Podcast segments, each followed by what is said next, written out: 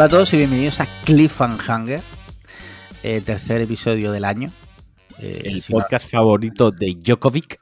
De Novak Djokovic, sí, sí. Que Hoy, me han, hoy me han corregido eh, y no dijimos que era serbio. O sea, dijimos que era, croata, pero es serbio. serbio, serbio. Bueno, no pasa nada. en, mi, cabeza todos esos países, está feo decirlo, la verdad, pero en mi cabeza mm, todos esos países son muy parecidos y no me siento mal si me equivoco, ¿sabes? A mí todos esos países, no sé por qué, tienen como, para mí, una asociación que es automáticamente Mijatovic, el jugador del Valencia y del Madrid. Automáticamente, no sé por qué, me viene Mijatovic siempre a la cabeza, o Zucker, ¿sabes? Es como, los meto también a todos en el mismo saco, está mal, está mal, pero... originariamente también eran todos, eh, en realidad todos provienen casi casi del mismo digamos, padre, ¿no? Me imagino, ¿no? Porque son todos culturas que son muy parecidas. No, está, no sé. Estamos, metiendo en algo peligroso. Que me corrija, que me corrija algún oyente. Luego seguramente tendremos muchos oyentes de ahí, de, de, esa zona, segurísimo. Sí, de Montenegro, de Yugoslavia. Sí, sí, sí. La antigua URSS. Sí. Bueno, el caso es que, pues nada, una semana más aquí estamos. Eh, aquí yo soy Alex Liam y estoy con Alejandro Marquino. ¿Qué tal? ¿Cómo estás? ¿Cómo te encuentras? Bien, bien, bien, todo bien. Te iba a preguntar cómo ha ido la última semana, pero me acabo de acordar de que ya lo sé, porque eh, nuestros mecenas pueden escuchar cómo ha ido la última semana en un episodio exclusivo semanal ¿vale? De unos 20 minutos, 15, 20 minutos, en el que contamos un poco y nos abrimos como más en canal, ¿vale? Correcto. Solo para eh, esa pequeña familia que son nuestros mecenas. Eh, y te preguntaba que cómo estás. Bien, bien. ¿Estás bien? Vale. Sí. ¿Cómo? ¿El día bien? Eh, ¿Has comido bien? Sí, he preparado una salsa de tomate, lo he hecho pasta y lo he hecho albóndigas eh, y he montado ahí un platito con mm. albóndigas y salsa de tomate bien rico. Muy bien, nosotros hoy hemos comido noodles. Estupendo. Sí, así con el rollito este piel. ¿Te acuerdas la pasta esta coreana que me trajiste? Sí. Ah, bueno, la ha hecho Paloma, pero sé que le ha echado un poquito de eso, jengibre, muy rica, la verdad. Muy rica. Eh, muy bien, pues mira, eh, si te parece, como cada semana, vamos a responder las dudas de nuestros mecenas. Bueno, antes de nada, es verdad, perdón. Vamos a dar una noticia. Una noticia que a mí me hace mucha ilusión.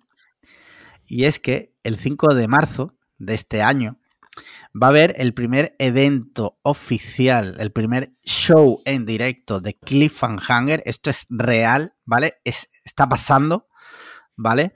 Es un evento, eh, un show en directo, será en Málaga. Eh, se pondrán las entradas a la venta. Será muy limitada, ¿vale? Porque el espacio es limitado y además al ser la primera vez que lo hacemos... Eh, el espacio es limitado, nuestras cabezas también son limitadas. Sí, sí. Pero eh, lo que quiero decir, va a ser entradas muy limitadas porque varios motivos. Es la primera vez que lo hacemos. No sabemos cómo va a ser, cómo va a funcionar, si va a haber más veces. Todo depende de cómo funcione ese primer evento, ¿vale? Nos hace mucha ilusión, estamos ya preparando cosas en nuestra cabeza y preparando cositas para que sea algo chulo. Eh, entonces yo recomiendo que el, día que salgan las entradas, si realmente estéis atentos. Estéis atentos, porque sé de buena tinta que van a volar, ¿vale? Van a volar, porque va a haber muy poquita y, van a volar. Eh, solo decir que va a ser en Málaga. Eso sí. ¿Vale? 5 de marzo en Málaga. Y en cuanto esté en la central, lo pondremos. Eh, seguidnos en Twitter, ¿vale? Porque es el canal oficial nuestro. Para los que no sean mecenas, ese es el canal oficial. Ahí donde damos, siempre anunciamos si vamos a hacer directos o lo que sea. Es a través de nuestra cuenta de Twitter. Entonces, ahí pusimos ya el otro día una especie de cartel, ¿vale? Avisando pero bueno, por si alguien no lo ha visto o lo que sea. Alguien se ha despistado. Se ha despistado, que sepa, 5 de marzo en Málaga y las entradas eh, se podrán comprar y se informará a través de nuestra cuenta de Twitter, ¿vale? Cliff, eh, ¿cómo es la cuenta? Cliffhanger, pero escrito tal como suena. No lo sé, la verdad, cómo es la cuenta. Siempre lo tengo que mirar. Cliffhanger, como suena con J. suena, sí. Dicho esto, si te parece, vamos ya a las eh, dudas de nuestros mecenas. Eh, ya sabéis que nuestros mecenas eh, pueden plantear semanalmente sus dudas. pueden ser desde dudas existenciales, tipo ¿existe la vida después de la muerte? Hasta cosas, preguntas de no sé qué cenar, estoy pensando entre esto y esto, ¿qué hago? ¿Vale? Y nosotros lo respondemos. Y primera pregunta de Mauro Fuentes dice, Dice, buenas parejas, deseando estoy de veros en directo en breve en el evento del año. Ah, claro, es que nuestros mecenas ya fueron informados del evento, ¿vale? Del show. Eh, pero antes os lanzo esta pregunta.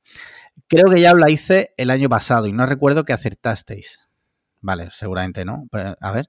Pero os pido vuestra necro. Ah, vale. Os pido vuestra necroporra para este año. Como sabéis, los personajes famosos mueren de tres en tres. ¿Me dais vuestro trío de muertes famosas para 2022 nacionales? Y el trío internacional, mojaos. Un abrazo a ambos. Uf. Mira, eh, estas, hay que prepararlas. estas no me lo puedes soltar así a la brava, porque esto sí que no tengo ni puta idea. Ya, pero si no lo he leído. Mira, uno que me gustaría, que sería como gracioso, No has tenido tiempo para, para leerla. Eh, no. Sería divertido que Djokovic palmara, tío. Está feo. Yo, Sí. No, pero es quién crees que va a palmar, no quién deseas que palme. No, ya lo sé, quién creo que va a palmar. Eh, mira, mm, por ejemplo, Robert De Niro y Al Pacino, yo los veo ya un poco en la línea, ¿eh? Están ya, no están muy mayores, pero a esas edades eh, a esas edades, cualquier cosa que se complique, una, imagínate un COVID en unas personas de, esta, de, estas edades, no sé, no sé, no sé.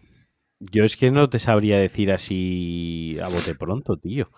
O sea, eh, Clean Eastwood a lo mejor. Uf, Clean Eastwood, tío. Mira, Clean Eastwood, otros dos que podrían fácilmente palmar, Clean Eastwood y Woody Allen también.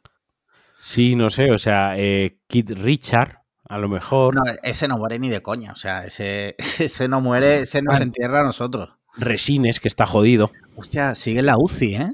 eh creo. Pobre hombre. Clint tiene 91 años, tío. Claro, es que. Parece acojonante. Eh, españoles, yo qué sé, estoy pensando. Poli Díaz.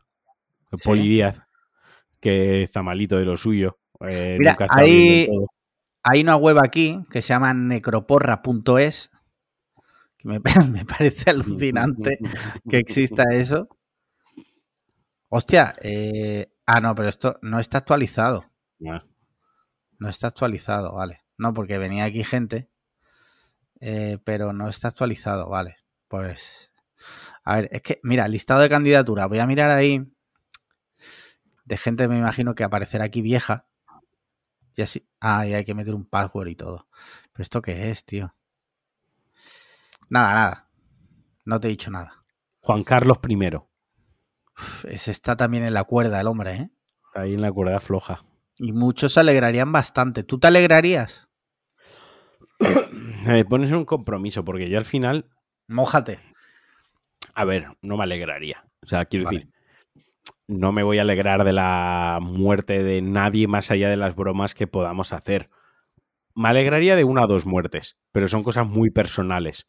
Pero por lo general no me alegraría de la muerte de, nadie, aunque mm, no sea afín a la ideología o vaya en contra de mis principios, etc, etc. A no ser que sea un mega terrorista o un pederasta, eh, un maltratador así como, ¿sabes? Eso sí. Mira, yo, yo suelo, alegrarme muchísimo cuando sale la noticia de que se ha muerto algún etarra o algo de eso, como tú bien dices, un terrorista. Claro, o sea, pero por lo general, por lo general, y, no debería, es alegrarme por la muerte de nadie, obviamente. Así que no, no, no me alegraría. Me reiría bastante con los memes, porque saldrían buenos memes. Sí. Pero no me, no me, no sería algo que me hiciese especial gracia. ¡Oh, qué grande! Me alegra. ¿Sabes qué te digo? El mejor día del año. No, eso no. Sí. Ya. Ya. Eh, yo, es verdad, yo al, al rey lo veo lo veo un poquito ahí, la, hablo del rey Juan Carlos, lo veo un poco... Yo, de, alguien que sí que me alegraría que se muriese, George R.R. R. Martin, pero no por él, sino por todos los que están esperando el final de Juego de Tronos, en plan de ¡ah! ¡troleados! Ahí os quedáis con eso. Dios, Muy duro tus palabras, ¿eh? Sí, sí. Ahora ha sacado no sé qué historia, ¿no? ¿El qué? Este hombre No, no, ha sacado ahora algo. ¿El qué? Me suena que había sacado un libro de algo, ¿no? No lo sé. La verdad. Quiero No, decir, fuera estoy- de, fuera de Juego de Tronos, no había sacado. No estoy muy. A ver, lo próximo que va a salir que tenga relación con él parabólica es Elden Ring, el juego Sí. de Front Software con, con Miyazaki, ¿no? Que él, que él, bueno, al principio se dijo que él era el escritor del juego, luego ayudó a construir el mundo, luego que, bueno, ha estado colaborando y revisando algunas cosas, como que se han ido eh, desvinculando de él lo que al principio fue un reclamo loquísimo a nivel de marketing y PR, poco a poco se han ido alejando de él, pero así a Sí. bote pronto no me viene otra cosa a la cabeza, la verdad. Ah, vale, vale, no. Estaría yo. Estaría yo equivocado. No soy especial fan de George R. R. Martin, me gustan los libros de Juego de Tronos, pero hasta ahí, ya está, ahí, hasta ahí llega nuestra relación. Vale. Eh, vale, pues. eh, yo creo que con esto, Mauro, el año que viene nos lo preparamos mejor. Eh, es que, claro, pasa una cosa con las preguntas. Yo es que no me las quiero leer para que sea sorpresa para los dos. Claro, de todas formas, no me voy a preparar una necroporra. O sea, empezar el año pensando quién se va a morir el año, en este año, pues tampoco es algo que a mí me apetezca prepararme. Ya. ¿Qué hago hoy? Tengo un rato libre. Voy a pensar en quién se muere este año. Mira, me, No. eh, me voy a ir No. preparando, voy a ir adelantando la necroporra. Sí, sí. Muy bueno eso. Mira, Nacho, Nacho Lasaosa eh, plantea la siguiente cuestión. Hola chavales, muy buena iniciativa la que se viene a principios de marzo, aunque por lo que sea, que rima con Radio Gea, no voy a poder asistir. Quería preguntaros, ¿ves? Ya hay gente que se está apuntando al evento, o sea, eh, por eso digo que las entradas van a volar, ¿eh? No, no, no lo digo como el meme ese del niño del, del diario de Patricia, para hacerme el chulo. Lo digo de corazón, porque no me gustaría que alguien que realmente quiere venir se duerma en los laureles y no pueda venir, ¿vale? Que si no venga sea porque no puede, realmente, porque por tiempo no puede, como Nacho, o porque no le sale de los cojones, porque no le gustan los eventos en persona, o porque no le apetece, ya está. Pero que no sea porque, ay, es que no me enteré, ¿vale? Por eso, estad atentos. Dice, quería preguntaros si alguna vez habéis tenido que dar una excusa falsa para libraros de un plan que no os apetecía y cuál ha sido la más loca. Ojo, no es mi caso, pero me vienen bien las ideas. Mira, yo no, no lo estoy de, de excusa. Sí, en el trabajo, alguna vez he tenido que soltar alguna excusilla a algún cliente, ¿vale? Porque a lo mejor no he podido cumplir el plazo, porque muchas veces las cosas se complican y te inventas cualquier historia de, mira, el camión no ha venido, eh, ¿qué, qué vas a hacer? ¿Sabes? Luego se lo intentas compensar de alguna otra forma y ya está. Pero en lo personal no soy muy de inventarme excusas. O sea, suelo ser bastante cumplidor. Yo eh, no, no suelo ser bastante cumplidor como tú. Yo muchas veces he hecho planes y luego los he cancelado. Sí. Pero cuando los suelo cancelar porque pasa algo, suele contar lo que pasa. Pero cuando los cancelo porque no me apetece, también suelo ser bastante honesto con eso. Quiero decir, ser honesto no quiere decir ser mal educado. Recordad, podéis quedar con alguien y que no os apetezca quedar porque no os apetece salir de casa, porque estáis Sí. embajonados, porque tenéis que hacer otras cosas y mira, preferís eh, centraros en las cosas para no estar pendiente de, uy, si salgo, luego voy a ir más agobiado. O sea, hay muchos factores que le puedes decir a otra persona, oye, eh, habíamos quedado, pero no, no va a poder ser posible sin ser un puto mezquino. No hace falta decir, es que no me apetece quedar contigo. Se, se puede expresar, mira, es que no estoy de ánimos, mira, es que estoy cansado, mira, es que se me ha complicado la tarde y iba a ir de tiempo, o simplemente, mira, me lo he pensado mejor y es que de verdad, uf, estoy apalancado en casa y no me apetece salir de casa. Ya está, o sea, no, no se puede ser honesto y a la vez ser educado y a la vez no faltarle el respeto ni los sentimientos de nadie. Sí. Yo prefiero también de la misma manera que a mí alguien me diga la verdad de en plan de es que no me apetece, habíamos quedado para tomar un café, pero es que no me apetece ir porque no me apetece coger el coche. Eh, hace mucho frío. Prefiero cualquier cosa, eh, pero que me digan la verdad. Prefiero una verdad de blandengue que una excusa o una mentira. Sí, sí, ¿sabes? yo igual, ¿eh? yo odio las mentiras. O sea, Prefiero- las odio. Prefiero pensar, "Buf, no viene porque hace frío, menudo blando. Prefiero pensar eso, pero por lo menos me ha dicho la verdad que no quedarme con la mosca detrás de la oreja de si, si me ha mentido y tal. Sí, sí, sí. Yo eso, es que yo odio las mentiras, entonces tampoco me gusta mentir. O sea, y si me entero que alguien me ha mentido, mm, me duele mucho. O sea, en ese sentido soy muy sufrido, por decirlo de alguna forma. Yo me entero que un amigo o alguien me, me ha engañado y me siento muy dolido. No me gusta nada. Y por eso mm, procuro ser sincero, como tú bien has dicho, no maleducado. Entonces, mm, si no me apetece, eh, hombre, alguna vez lo he dicho. Oye, tío, es que ahora ir para allá, la verdad es que nos hemos apalancado un poco, no nos apetece, tío, quedamos mañana, otro día. Pero si no, pues yo qué sé, me aguanto y. Bueno, me aguanto, lo hago y ya está. ¿Sabes? Eh, luego, otro tema que un día hablaremos es la gente que se autodenomina muy sincera y que en realidad lo que es es maleducada. O sea, porque, Exacto. O sea, eres muy sincero, vale, eh, ves a tu, una persona que supuestamente es tu amiga, le dices, joder, quítate esa ropa que te queda fatal, parece subnormal, ¿sabes? Y es como, a ver, eh, eso no es ser sincero, es ser un hijo de la gran puta. Correcto, correcto, no, no. un solicited insultos. No es que yo voy siempre de cara, pues a ver si un día te la parten. Claro. A ver pues si hay suerte y de ir tanto de cara te la revientan. Exacto. Eso da para hablar horas y horas. Sí, sí, no hay que confundir nunca, nunca eso. Sí. Dice Guillermo, dice, buenas chavales, ¿tenéis algún guilty pleasure? Esos placeres inconfesables que os dais de vez en cuando porque os flipan, pero que a la vez no os mola admitir. Un abrazo. Uf, eh, yo es que tengo una teoría, o sea, estoy de acuerdo con, con Guillermo, pero por otro lado, muchas veces mm, yo mismo me, meto en un debate filosófico de decir, eh, si te gusta, no, tendrías que sentirte culpable. ¿eh? Para ti es bueno.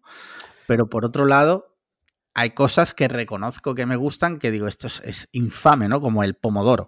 Sí.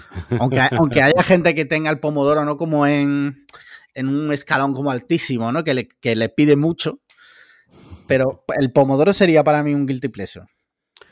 Vale, eh, joder, yo tengo muchos, eh, por ejemplo, en la música, ¿no? O sea, yo escucho maná a veces, me lo paso bien, me lo pongo, o sea, es terrible la música de maná, pero me echo una risa, me la pongo en la cocina, por ejemplo, es que me sé todas las putas letras, no lo puedo, no lo puedo evitar, y el rato que estoy cantando las letras, no te voy a engañar, me río bastante. Me lo paso, me lo paso bastante bien. Luego, Guilty Pleasure, pues eh, cualquier película de cine B eh, eh, podríamos englobarlo ahí, ¿no? Como esos subproductos de películas malas con actores venidos a menos, que dices, ¿por qué pierdes dos horas de tu vida viendo eso? Pues porque es un guilty pleasure, porque me gusta, o sea, es mierda, pero, pero me gusta, ¿no? Y en cuanto, y en cuanto a la, a la comida, no lo sé, tío, porque yo con la comida para esas cosas soy menos.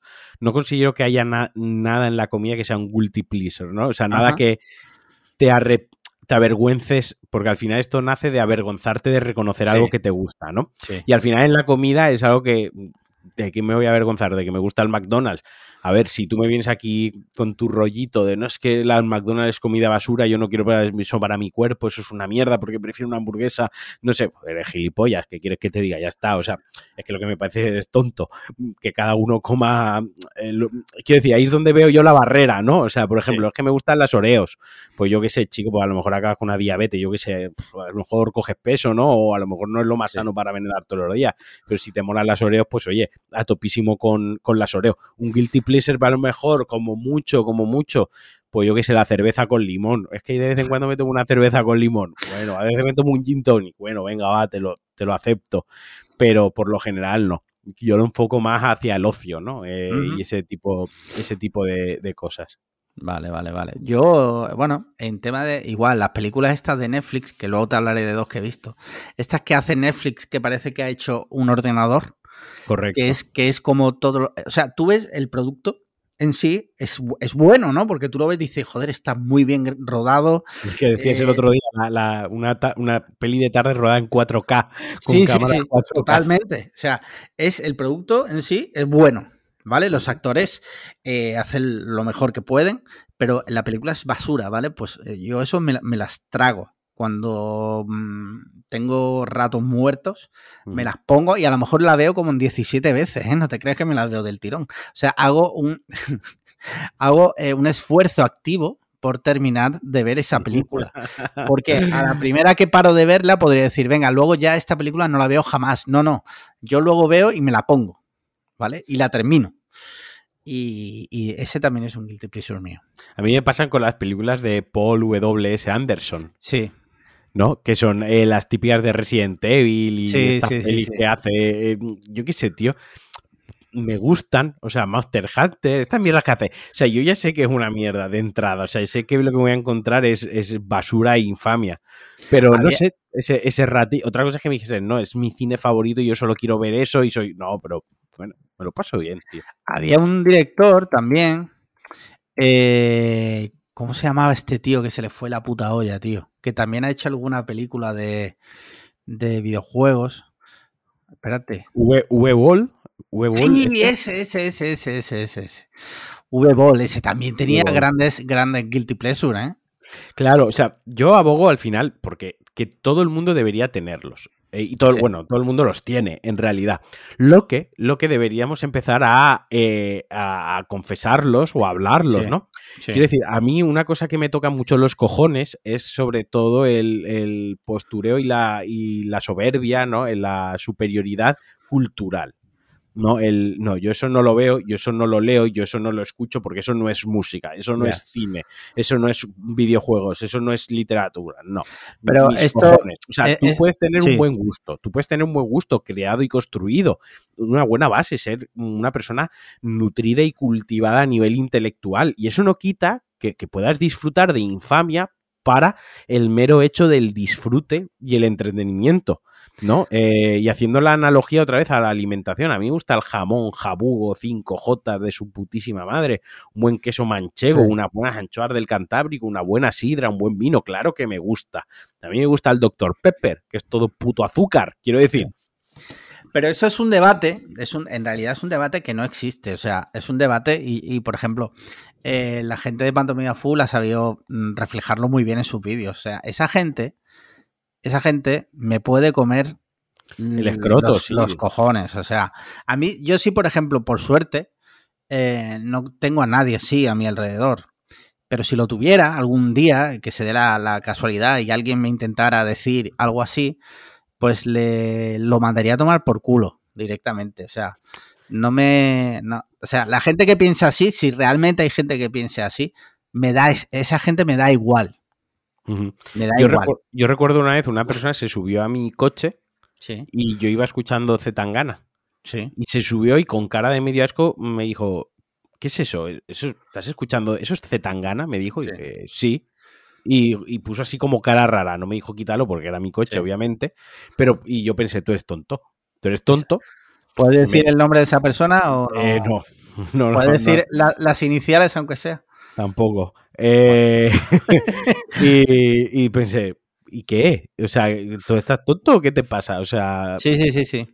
Yo qué sé, no te gusta, lo entiendo, pero tampoco tiene, tiene nada de malo, ¿sabes? Quiero decir, aparte que, si escuchas su último, el último disco te das cuenta que tiene una producción brutal, bla, bla, bla, bla, que no vamos a empezar con eso.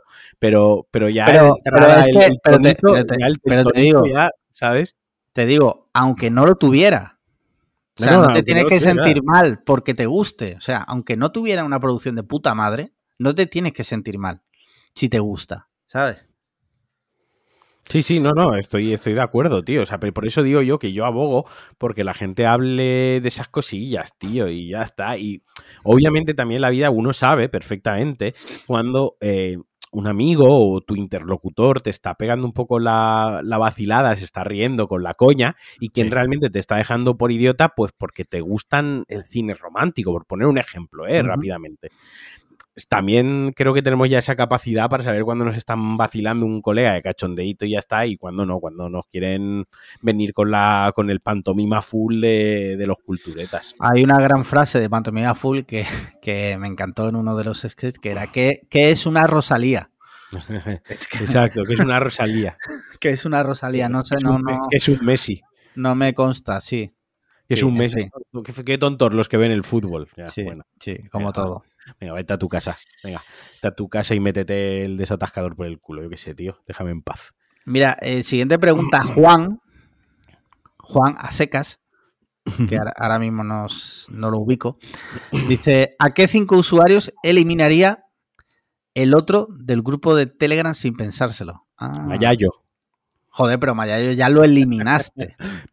Pues otra vez Mayayo. No, esto no lo. no, eh, ¿cómo No podemos eliminar porque nadie? so- sois nuestros mecenas. y A. Juan, a Juan, por ponernos en este, en este apuro. A Juan. Sí. No, hombre, solo eliminaría, la verdad, si se diese el caso de alguien que no respetase unas normas básicas, pero tengo que reconocer que tenemos una comunidad muy sana que se, eh, voy a decir algo, que se cura a sí misma. O sea, cuando hay, cuando hay alguien que dice algo que no está bien, el resto de usuarios la educa, por decirlo de alguna forma, o por lo menos le hace saber que lo que está diciendo, pues no lo ven bien.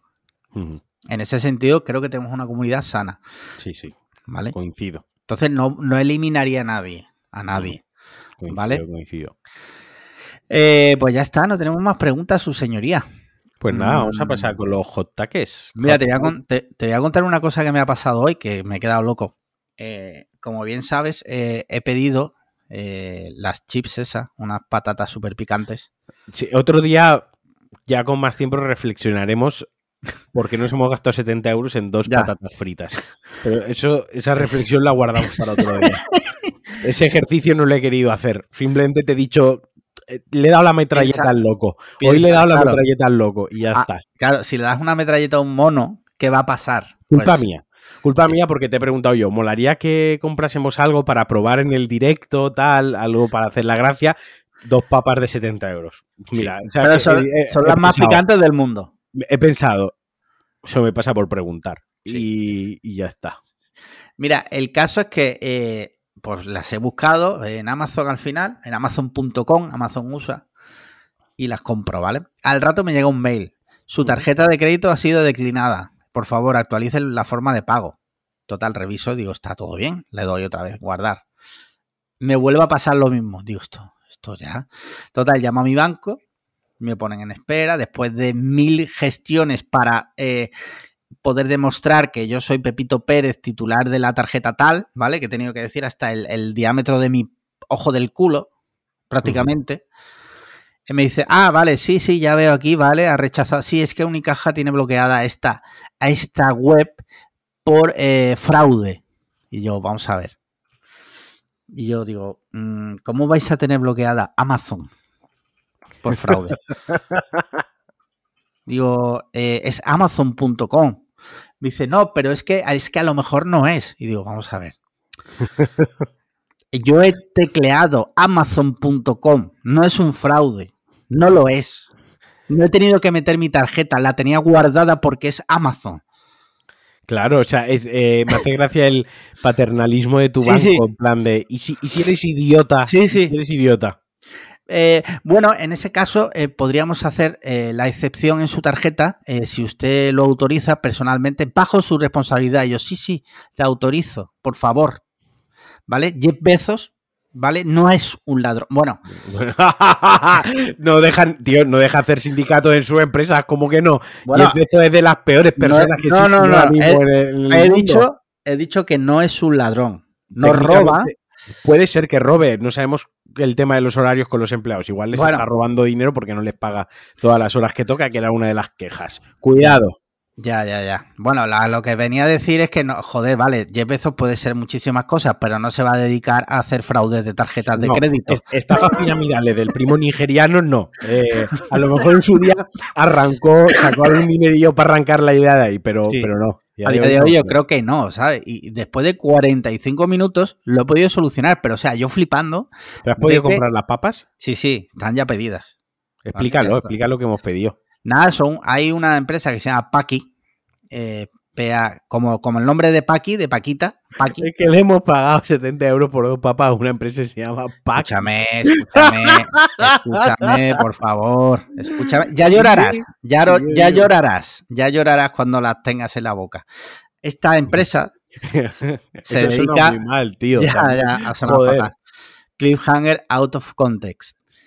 Vale, esta empresa se dedica a hacer una especie de dorito que es la, el chip más picante del mundo. Y tiene una cosa que es el One Chip Challenge, que es lo que hemos comprado.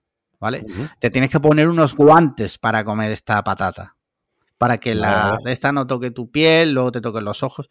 Entonces, es un challenge que nosotros vamos a hacer en directo en el evento del día 5. o sea, todo puede ser. Vienen, dos, vienen dos, ¿no? Vienen dos. Sí, vienen dos, vienen dos. Entonces, a mí se me ocurrió dos challenge. Se me ocurrió una cosa. Una patata nos la comemos. Vale. Y la otra la machacamos y soplamos al público. Sí, sí, sí. Eh, quien esté en primera fila, el challenge es que, no se queden ciegos. O, o, si hay algún voluntario ese día que se quiera atrever, oye, ya veremos, ya veremos. El caso es que vienen dos, ¿vale? Y es verdad, son caras, ¿eh? Porque no se distribuyen en España. Entonces las tienes que pedir por internet, a algún distribuidor que te lo mande, o bien comprarlo, como he hecho yo en Amazon.com, que solo en. Es que claro, solo en gastos de envío se van 20 pavos, tío. Ahora sí sigue siendo caro, ¿vale? Porque 50 euros, dos doritos. La caja por lo menos luego quedará bonita. La, guardaremos, sí, sí, sí. Eh, y ya está. Pero eso que me he quedado loco, tío, con eso de, mi banco diciendo, no, es que eh, hemos eh, bloqueado esta página por fraude. Y es como, a ver, ¿qué es Amazon? ¿Cómo que, cómo que bloqueas esta página por fraude? Que no te estoy diciendo doritosbaratos.com que no te estoy diciendo PC Componentes, que son de Murcia. Claro. podrías decir, joder. Sí, sí, sí, pues nada. Que van, a, tener una web de ordenadores en Murcia, sí, allí no sé ni, ¿eh? ni lo que es un Pentium. Allí siguen todavía con, los, con el 486, allí lo tienen todavía, lo utilizan mucho. Eh, mira, tenemos aquí varios temitas. Eh, tengo uno, y es que ayer fue, fue la gala de los streamers organizada por eh, el streamer, youtuber, lo que sea, de Gref, que es murciano, por cierto. Murciano y es el que defrauda. A ver, no es el que defrauda, porque ah. defraudar defraudan muchos. Vale, vale. Bueno, es el que eh, defrauda junto a otros. Es uno, sí, es uno de los mayores defraudadores porque gana mucho dinero, ¿vale? Vale, vale. Eh, el caso es que lo, organizó en Barcelona, unos premios que se llamaba Slam, ¿vale? Y hay mucha tela que cortar aquí. Una de ellas es que eh, los premios le han llamado Slam, eh, premio para creadores eh, hispanohablantes, latinos y de Andorra o algo así. ¿Sabe? Que, que es que te tienes que reír. Porque además... ya, vacilando. En Andorra, además, una cosa que me ha hecho mucha gracia que he leído en Twitter, sí, dice, Slam es el acrónico de España, Latinoamérica y Andorra. Cuando en Andorra el idioma oficial, por lo visto, el único idioma oficial que hay es el catalán, no es el español. eso por un lado. Luego, eso lo ha organizado De Gref y ha sido el anfitrión. Eh, o sea, lo ha presentado él, que es como, eh, bajo mi punto de vista, egocentrismo puro. Pues tú lo puedes organizar, ser el ideólogo y contratar a un presentador. Pero no, tú tienes que ser el foco. Y el caso es que, bueno, han nominado a varios streamers, a muchísimos streamers y se han dado premios. Yo, por lo que he estado viendo en vídeos, he visto bastantes vídeos, me ha parecido una comida de polla eh, en círculo entre ellos. Porque ahí estaban los mismos de siempre. Ibai, eh, Jordi Wild. Es la, endogam, es, la endogamia de siempre. Es la endogamia de siempre y, y, YouTube siempre ha funcionado, es una máquina endogámica. Quiero decir, eh, si te das cuenta, cuando alguien lo peta, o sea, da la casualidad que lo peta y todos los que lo petan, todo es como una atmósfera, ¿no? Colegas suyos, que tal y Todos los colegas. Y cuando dejan de molar esos, ese, grupito colega, es otro. Y al final todo esto es endogamia pura y dura. Y yo no le he diga ni un segundo a abrir ni una noticia ni a darle ningún clic, no porque esté en contra de ellos, sino que a mí estas cosas, estas galas y estas cosas molan. Pero, a ver, molan cuando no, cuando no te quieren tomar el pelo. ¿sabes? Cuando es una fiesta que se han montado entre los coleguitas para darse más visibilidad a ellos mismos, que eso me parece bien a nivel marketing y a nivel negocio, decir, oye, mira, si montamos una gala, aparecemos en los medios y se machaca más nuestro nombre, etc, etc. Pero luego eso tiene los, la validez y el criterio de, vamos, no lo sé, de una langosta, ninguna, ¿sabes? O sea, quiero decir, es una tontería de, es un poco, y salvando las distancias, porque ya querría el, el, grefusino este, eh, lo mismo, con los Games Awards que se hace con los videojuegos con Geoff Healing, que era un periodista, pero este hombre era un periodista, periodista que tras muchos años de periodismo, de hacer contacto y tal, empezó a montar la gala esta de los premios, que no deja de ser una comida de polla para él y su amiguito Kojima, su amiguito Pepito, sobre no sé qué, para las marcas que patrocinan, no deja de ser eso, pero bueno, al menos el tío un periodista con una trayectoria larguísima, etc, etc. Pero es que esto, esto es otra paparruchada, otra fantochada. Habrá quien diga que es otra vez haciéndose historia. Pues, joder, mucho, hacemos historia siete veces al año con estas cosas. Uf, yo no sé si estoy preparado para, estos ritmos, ¿no? de hacer historia. Se hace historia varias veces al día. O sea, eh, claro, o sea, 60 mm, millones de 60 mil años de humanidad, ¿no? 60 mil años de humanidad, 10 mil años de humanidad. Y en los últimos dos años, solo cinco personas han hecho historia más veces que toda la civilización junta. Sí, en, el, dentro de 40 años en los colegios habrá el libro de historia, tendrá, digamos, dos tomos tendrá dos tomos. Del 2015 hacia atrás va a ser un tomo de como de 200 páginas y del 2015 al 2040 va a ser como eh, un tomo de 700 páginas desde que empezó Twitch. Es, eh, de hecho, habrá una carrera, estará la carrera de historia, ¿no? Historia del arte, historia, y dentro, aparte, habrá otra carrera que simplemente estudiará del 2010 al 2030. Sí. Esas dos décadas, ¿no? Es rollo, hostia, ¿qué te cae en el examen? Este año cae de la década, la segunda década y la tercera década de 2020. Sí, sí. Estás jodido. Estás jodido porque se hizo, se hizo historia una vez a la semana. Hay 52 semanas al año, hay 10 años hay que estudiar o 20 años, o sea, estamos hablando ahí de 1100 semanas, ¿sabes? 1100 veces se ha hecho historia, agárrate. Eventos diarios, o sea, todos los, días, todos los días, eh, se hace historia. Sí, sí, el gigante noble lo ha vuelto a hacer. Eh, mira, yo voy a decir, es que claro, igual no se escucha a alguien, dice, mira, a vosotros lo que os pasa que os da envidia, que eso es una cosa también que me encanta, cuando tú criticas algo, que te dicen, a ti lo que te pasa que te da envidia. Vamos a ver, vamos a ver. Envidia, yo valoro el trabajo que hacen estos chavales que han sabido eh, crear un nuevo formato que no es tan nuevo, porque a fin de cuentas, si te fijas, eh, por ejemplo, el, el, Jordi Wild tiene uno que se llama The Wild Project, que es un podcast de entrevistas, o sea, el, un nuevo formato, joder, el tío, ¿no? Como ha hecho historia, ¿no? Eh, la primera persona que, se pone con un micrófono a hacer entrevistas. a preguntar cosas. Sí, sí. Yo no sé cómo no se le ocurrió antes a, otra persona. Jordi Wild lo ha vuelto a hacer. El caso es que, eh, vamos a ver, yo valoro todo eso. Lo que pasa es que yo viendo los clips que he visto de esta gala, me ha dado mucho asco porque es eso, o sea, lo que tú decías, eh, son, ellos organizan sus premios que se dan entre ellos mismos y parece que realmente... Pero es una cosa para todos. Son 15 personas, en, como máximo. Son 15 chavales, porque además hay muy pocas chicas, esa es otra que otro día se tendrá que hablar mucho de eso. No nosotros porque somos hombres, pero eso habrá que hablarlo. Eh, dándose premio y eh, para que parezca también que los chavales, que son como amigos de los chavales, ¿no? En plan de joder el chocas, ¿no? Que puto crack, eh, chocas, tal, no sé qué. Los chavales ahí saludando, súper contentos. No sé, tío, me ha dado como mucha grima, mucha grima. Sí, sí, no, totalmente. O sea, y, que nadie me venga eh, con rollo boomer, es que sois unos boomer, es que no sois la... Mira, de verdad, os voy a decir una cosa, no hay nada que me dé a mí más pena, más pena que una persona de más de treinta y pico palos eh, yendo de chavalina adolescente siguiendo a los youtubers esto. O sea, es una cosa que a mí me da tremenda pereza y me, me genera a veces hasta vergüencita ajena. Quiero decir, que te pueden gustar, que te pueden gustar, pero, pero el fanboyismo y el fanatismo hacia esa gente, pues yo qué sé, se la dejo a los chavales adolescentes porque están en la edad, ¿no? Eh, pero ya que sé, ya cuando eres un poco adulto puedes leer entre líneas, puedes leer entre líneas un poco del palo del que va todo esto y tener algo de criterio. Y eso no quiere decir que no puedas disfrutar viendo un vídeo, un streaming de, de Ibai o ver las campanadas o cualquier mierda de esta, pero, pero bueno, también tener un poco de criterio. Pero claro, diciendo que nosotros somos boomers porque no nos gusta o no nos hace gracia, o sea, de boomer. Que, claro, eh, está claro que los chavales, evidentemente, lo verán y lo disfrutarán de forma genuina, y en ese sentido tengo cero quejas. Pero nosotros ya, precisamente, que tenemos una edad, mm, yo también me considero una persona muy activa en Internet, que he visto muchas cosas ya. Sí que creo que, creo que yo personalmente puedo hablar quizá en un sentido más crítico. Y no pasa nada por ver las cosas en sentido crítico. Igual que me parece genial que hagan sus streamers, sus stream, perdón, y sus movidas, y, lo valoro en su medida.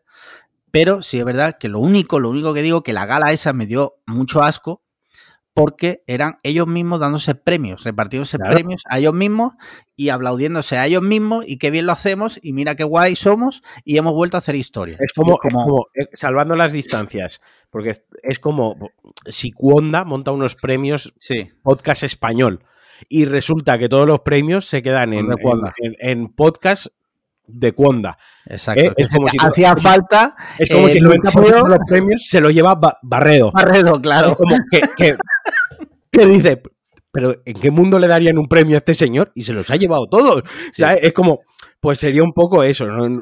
Olería un poco y cantaría. Sería Sí. un poco como, bueno, si has puesto los premios eh, de los podcasts hispanohablantes, pues yo qué sé. ¿Sabes? Sí, Que se Qué casualidad que, que, Qué joder, casualidad que todo se lo lleva Barredo. Bueno, Sí, qué casualidad que en los premios Ego, eh, el Slam o lo que sea, se ha llevado Ibai, se ha llevado un huevo de premios. Oye, qué casualidad, oye, felicidades Ibai porque ha vuelto a hacer historia. Mm. Es- sí.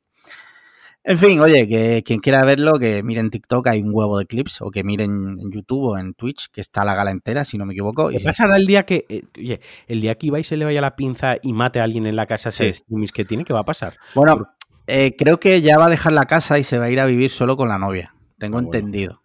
Pero no significa que no pueda matar a la novia. También. O sea, eh, no digo que lo vaya a hacer, no digo que me parezca guay, Ni que esperemos que pase. ojalá no pase, pero ¿qué pasaría si? ¿no? What if? Marvel What if Ibai mata a su novia en un stream. Pues Ibai lo, Ibai lo ha vuelto a hacer. no, no quería, no, quería, no quería llevarlo por aquí, pero El gigante noble lo ha vuelto a hacer. eso sí que sería hacer historia, desde luego. O sea, me veo marrón. No, no. Yo pensaba más que se cargase algún tontaina de estos que hace streams con él, ¿sabes? En Sí. plan. Prank, sale mal. Me cargo a mi compañero de piso. Que hablando de eso, si te parece, lo hilamos con otro tema que también ha sido muy candente esta semana anterior. Y es que eh, ha habido mm, dos. Es que, claro, dos creadores de contenido, digámoslo así. Uno es, es TikToker, el otro era youtuber de pranks. Uno es, eh, no sé si lo conoces, eh, supongo que sí. Energía. que Sí, era pero es un- que concederle el título de creador de contenido a, es- a Bueno. ese tipo de persona. crea contenido. Vale. ¿Cómo, cómo- cómo lo denominarías tú si no? Yo un sé, matado. chaval con tiempo, tío. Chaval con tiempo. Bueno, el caso es que eh, Energía era un TikToker que empezó y se hizo famoso porque hacía reviews de bebidas energéticas. Hasta ahí, todo bien. ¿Vale? Un chaval más que habla de... Y se hizo súper famoso. ¿Vale? Todo el mundo lo nombraba, todo el mundo, bueno, todo el mundo de, eh, es, digamos, de TikTok, de YouTube y tal. Y se filtró el otro día que se dedicaba a eh, escribirle a menores para ligar con ellas, ¿vale? El Ujú. chaval creo que tiene 28 años. Eh, evidentemente, pues automáticamente cancelado, obviamente. O sea, lo que pasa, y eh, digo, o sea, por mi parte lo digo abiertamente, eh, eso está mal. Evidentemente, escribir a menores está mal. Para ligar, quiero decir, no para hablar eh, cordialmente, no pasa nada. O sea, una conversación. Pero es que las cosas que le ponía, pues, yo qué sé, estaban feas. A lo que voy es que eso ha derivado, por otra parte, que es, digamos, las dos caras de las redes sociales, en que ha, ha recibido también un acoso brutal. Una cosa no quita la otra, ¿vale? A ver. Yo es que- mm, Tengo una posición muy firme con estos temas, tío. eh, a ver, yo, voy a- yo estoy de acuerdo contigo, seguramente, en lo que, me lo vas sé- a decir. yo, Tú lo matabas, ¿no? yo lo mataba. A mí quiero decir una cosa. Si tú En, en Minecraft. No, no, y en la vida real. Eh, Vale. Si tú, si tú viertes una opinión desacertada o no, eh, alineada o no, que coincide con la voz de la mayoría o no, y te vienen a acosar por esa opinión, eso me parece terrible, ¿no? Eso es de las, de las peores cosas que nos, que nos ha dado, nos ha dado Internet, ¿vale? Eso es una cosa. Y ahora está la otra cosa, que es que si tú, si tú escribes a menores Sí, con una intención totalmente sexual, sí. una intención eh, totalmente de, de abuso abuso de poder, de abuso sexual, de pederastía, casi. Eh, además, un tío que por vídeos que se han visto es agresivo, eh, violenta físicamente. Se ve que ha habido algún problema con, la novia y tal. Lo siento mucho, tío. Que te acosen en internet es de las cosas más suaves que mereces que te pasen. Porque sí. Porque yo soy de los que en la vida real le pegaría tal paliza que le quitaría la tontería para toda la vida. A ese tipo concreto de gente. O sea, no un mercy, con, los, con, la gente que, tiene este tipo de conducta. Y ahora mucha gente me puede escuchar, hostia, Marquino, qué radical, qué extremista. Ok, vale, pues estoy en ese barco y no me importa estarlo, no me importa que se me etiquete, insisto, en esto concreto. Quiero decir, eh, en la vida real, más allá de Internet, a la gente que comete crímenes sexuales, crímenes contra menores, y demás, los tienen en las cárceles, no en todas las cárceles, pero en cárceles grandes, en módulos de aislamiento aparte, porque en la vida real a esa gente se le mata. O sea, porque esa gente es la peor, o sea, si dentro de la cárcel, que está, entre comillas, y sabéis que yo no pienso así porque hemos hablado de la cárcel muchas veces, entre comillas, está la calaña de la sociedad, está ahí lo que barres para abajo de la, de la alfombra, los tienes ahí escondidos, ¿no? Si ya está lo malo ahí, imagínate para que incluso lo malo tengan la moralidad de decir, no, a ese hay que pegarle, a ese hay que hacerle sufrir, porque lo que hace, o sea, que tú mates a una persona en una bronca de calentón, que tú atraques bancos, que tú robes coches, ¿no? Que tú eh, seas pirómano y te cargues a tres personas y tengas una enfermedad, yo qué sé, mil cosas. Pero eh, luego hay una línea, luego hay una línea que es la de los menores. Ahí está esa línea ahí, esa línea está ahí. Y yo no me voy a bajar de este burro. Puede ser que sea poco empático, puede ser que sea poco humanitario, me da igual, pero yo tengo ahí la línea, tío. Eh, a ver, yo mm, mm, evidentemente me identifico mucho con tu planteamiento. A ver, no abogo por matarlos, pero sí es verdad que eh, yo lo he dicho y, lo, y, esto me ha en Twitter muchas veces debatido con, con ciertas personas que opinan distinto que me parece, además, me parece, dentro de los debates que se pueden tener en Twitter, lo veo de los más interesantes, ¿no? Porque podemos tener muchos puntos de vista con mil matices.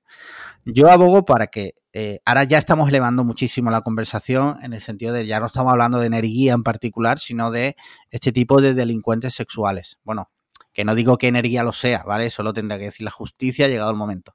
Pero sí es verdad que ya los delincuentes sexuales, sobre todo a los que atacan a menores o a los que les gustan los menores, yo no los mataría si es verdad que los tendría en un centro, ahí, donde tengo un sitio para dormir, sus tres comidas al día y ahí guardados, ¿vale? Que no les falte de nada, ya, ya. A ver, que sí, que, que, que vale, que, que te comprendo. Yo te entiendo, ¿vale? Yo voy más por lo otro en una sociedad, creo. Es que, ¿sabes lo que pasa muchas veces? Eh, creo que hay un cierto buenismo, entre comillas, en la sociedad de pensar que hay ciertos delincuentes, ¿no? Cuando te dicen, no, es que la cárcel está para, para reinsertar. Bueno, a lo mejor, a lo mejor, y a lo mejor esto es un hot take, pero a lo mejor hay personas que no se pueden reinsertar.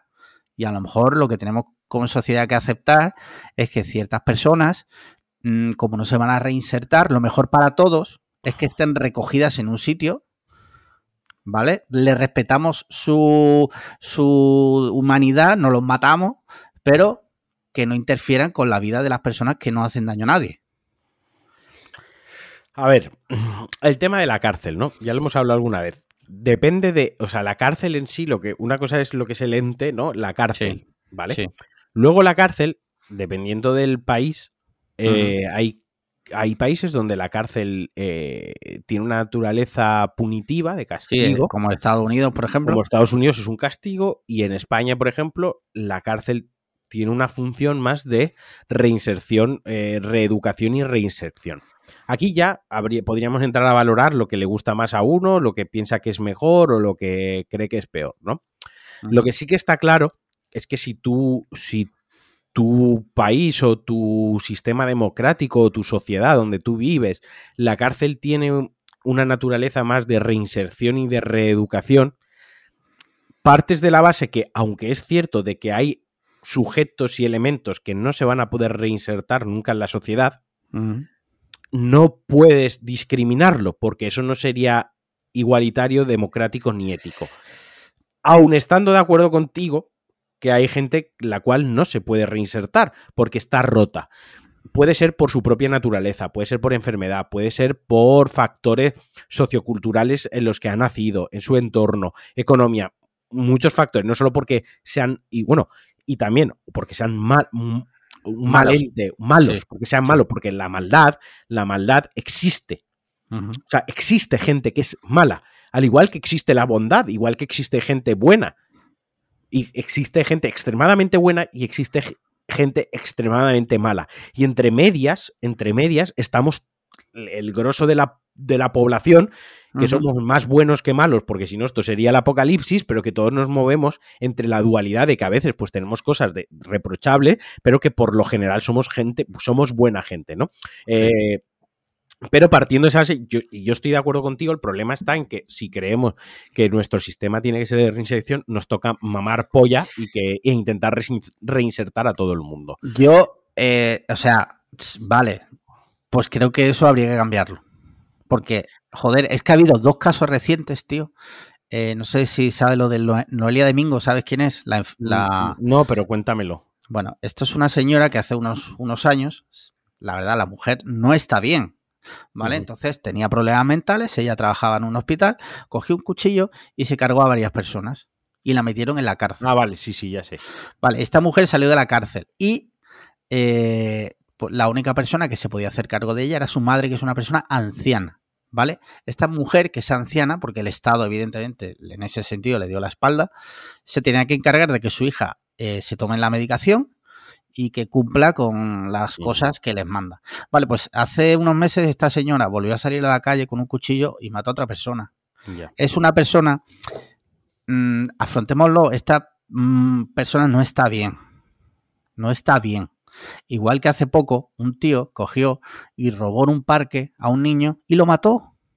Y lo mató. Y este resulta que este señor estaba en la calle porque ya había cumplido condena por haber matado a una mujer eh, anteriormente, eh, que fue el crimen de la, de la, inmobiliaria, quedó con una mujer de una inmobiliaria para ver un piso, cogió y la mató.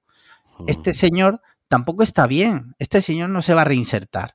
Podemos ser hipócritas y decir, no, pero es que eh, si este. No, o sea, son personas que no se van a reinsertar. Tú puedes reinsertar a un tío que roba, incluso a alguien que ha matado en una pelea y se ha ido la cosa de madre, ¿vale? Tú lo puedes reinsertar y lo puedes reeducar y le puedes hacer ver que, y sobre todo, es verdad, la sociedad tiene que también decir, oye, mira, ya has cumplido tu condena, puedes volver a la sociedad si te comportas como una persona. Pero es que hay personas que no, tío.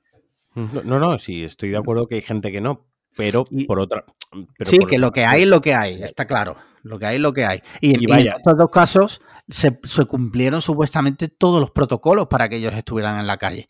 Joder, pues tío, habrá que revisar los protocolos. La cuestión es que centrándonos un poco más en lo de estos eh, creadores de contenido. En... O sea, la conversación ha escalado. Ha escalado.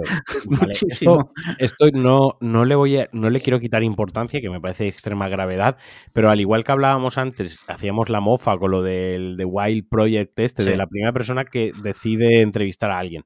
Eh, esto ha pasado toda la vida. Actores y artistas y cantantes eh, que se han aprovechado de esa posición de fama, poder, para abusar él ha existido siempre. El peligro ahora es.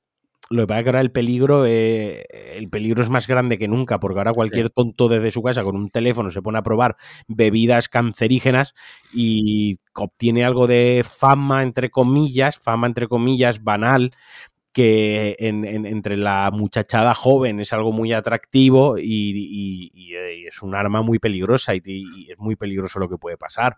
Quiero decir, y la solución es que ya ni siquiera me... Es que educación... Es que hay, sujetos con los que ni esa, quiero decir, es que mm, no se me ocurre a mí una solución. O sea, la solución que se me ocurre es prohibir las redes sociales, pero obviamente eso no es una solución, ¿no? Eh, el problema es otro realmente, no es en sí las redes sociales. el problema real es otro y es donde el que habría que atacarlo. Pero claro, ni yo soy ni psicólogo, ni soy psiquiatra, ni soy sociólogo, ni soy nada de todo eso. O sea, la, opinión que yo puedo tener no es, la, no es más que la de un triste ignorante que vive en sociedad. Mm, ya está. Entonces, por eso digo que yo mataría a este. ha habido otro caso, ya que tal, un otro creador de contenido que se llama Didac Ribot. Yo lo seguía porque me hacía mucha gracia sus pranks, ¿vale? Evidentemente ya no lo sigo. Eh, y ha sido un caso similar. Le escribía también a las chavalas, y, pero este ya encima, o sea, este totalmente demenciado. Le, el rollo está hablando con una niña de 13 años y preguntarle, ¿eres virgen? Ya, ese lo he visto, tío. Es que, ¿Lo has visto? O eh, ¿has hecho alguna vez, es, es que si, por favor, si alguien sabe a lo que se refería, que no lo diga, ¿has hecho alguna vez la tortuga entre las tetas? bueno, me río por la ¿Te expresión, pero Sí, sí. Eh, son gente, eh, y en estos casos en particular sí que creo que es gente a la que le ha faltado una buena hostia en su día, sí, sí, o- sí. o gente también, tengo la teoría, tampoco es que sea yo aquí Darwin, para analizar la mente humana, Darwin no, es Freud, Eh, pero sí que creo que es gente que a lo mejor de chaval eran el típico mm, loser en toda regla y ahora resulta que a su a su adultez digamos o cuando ya son un poco más mayores Están se han hecho famosillos y eh, totalmente embriagados de poder y se creen que por tener eh, 100.000 seguidores son alguien son alguien. En esos casos, eh, es verdad que si les pegan una hostia a tiempo, igual se les cura la tontería. Yo los mataba. Bueno, Lo siento. O sea, Vale. es lo que yo haría. bueno. Vamos a cambiar ahora de, de género, vamos a ir a algo un poquito más eh, tal. Te voy a leer un titular, ¿vale? Microsoft compra Activision Blizzard y se queda con World of Warcraft y Call of Duty Y por Candy más- Crush. y Candy Crush, sí. Eh, bueno, y Diablo, StarCraft, eh, Overwatch, Hearthstone también supongo. Sí. Eh, por más de 60 mil millones de euros. Vale, cuéntanos un poco porque tú eres el, el especialista en, en videojuegos. es- esto no se lo esperaba a nadie, eso es lo primero de todo. Eh, imagino, imagino que Blizzard Activision estaba de rebajas porque toda la situación que viene arrastrando el último año, de todos los casos de abusos sexuales, de mala praxis, de discriminación sexual, ha hecho mucho daño a la compañía. Eso unido a problemas en el desarrollo interno, más que unido, derivado de todo esto, ha habido muchos problemas de desarrollo interno en juegos como Diablo 4, Overwatch 2, el mantenimiento y la continuidad de World of Warcraft. Todo esto ha hecho que eh, Blizzard esté en su momento más bajo. Prácticamente Blizzard ahora mismo sobrevivía de las suscripciones de World of Warcraft y luego del dinero que da, porque Blizzard Activision es la misma compañía pues, de Call of Duty y por otro lado, pues Candy Crush. Digamos que esos son sus, sus mayores eh, ingresos, ¿no? Eh, entonces supongo, supongo que estando baratilla, pues la han, la han comprado. Baratilla, quiero decir, 70 mil millones de, de dólares. Bueno, la compra no se ha hecho todavía efectivo, porque esto tiene que pasar por un órgano regulador, de que vea que se está haciendo bien la compra, que no, ha- no se ha especulado con el mercado, que no, bla, bla, bla, bla. A lo mejor eso tarda de dos a tres meses.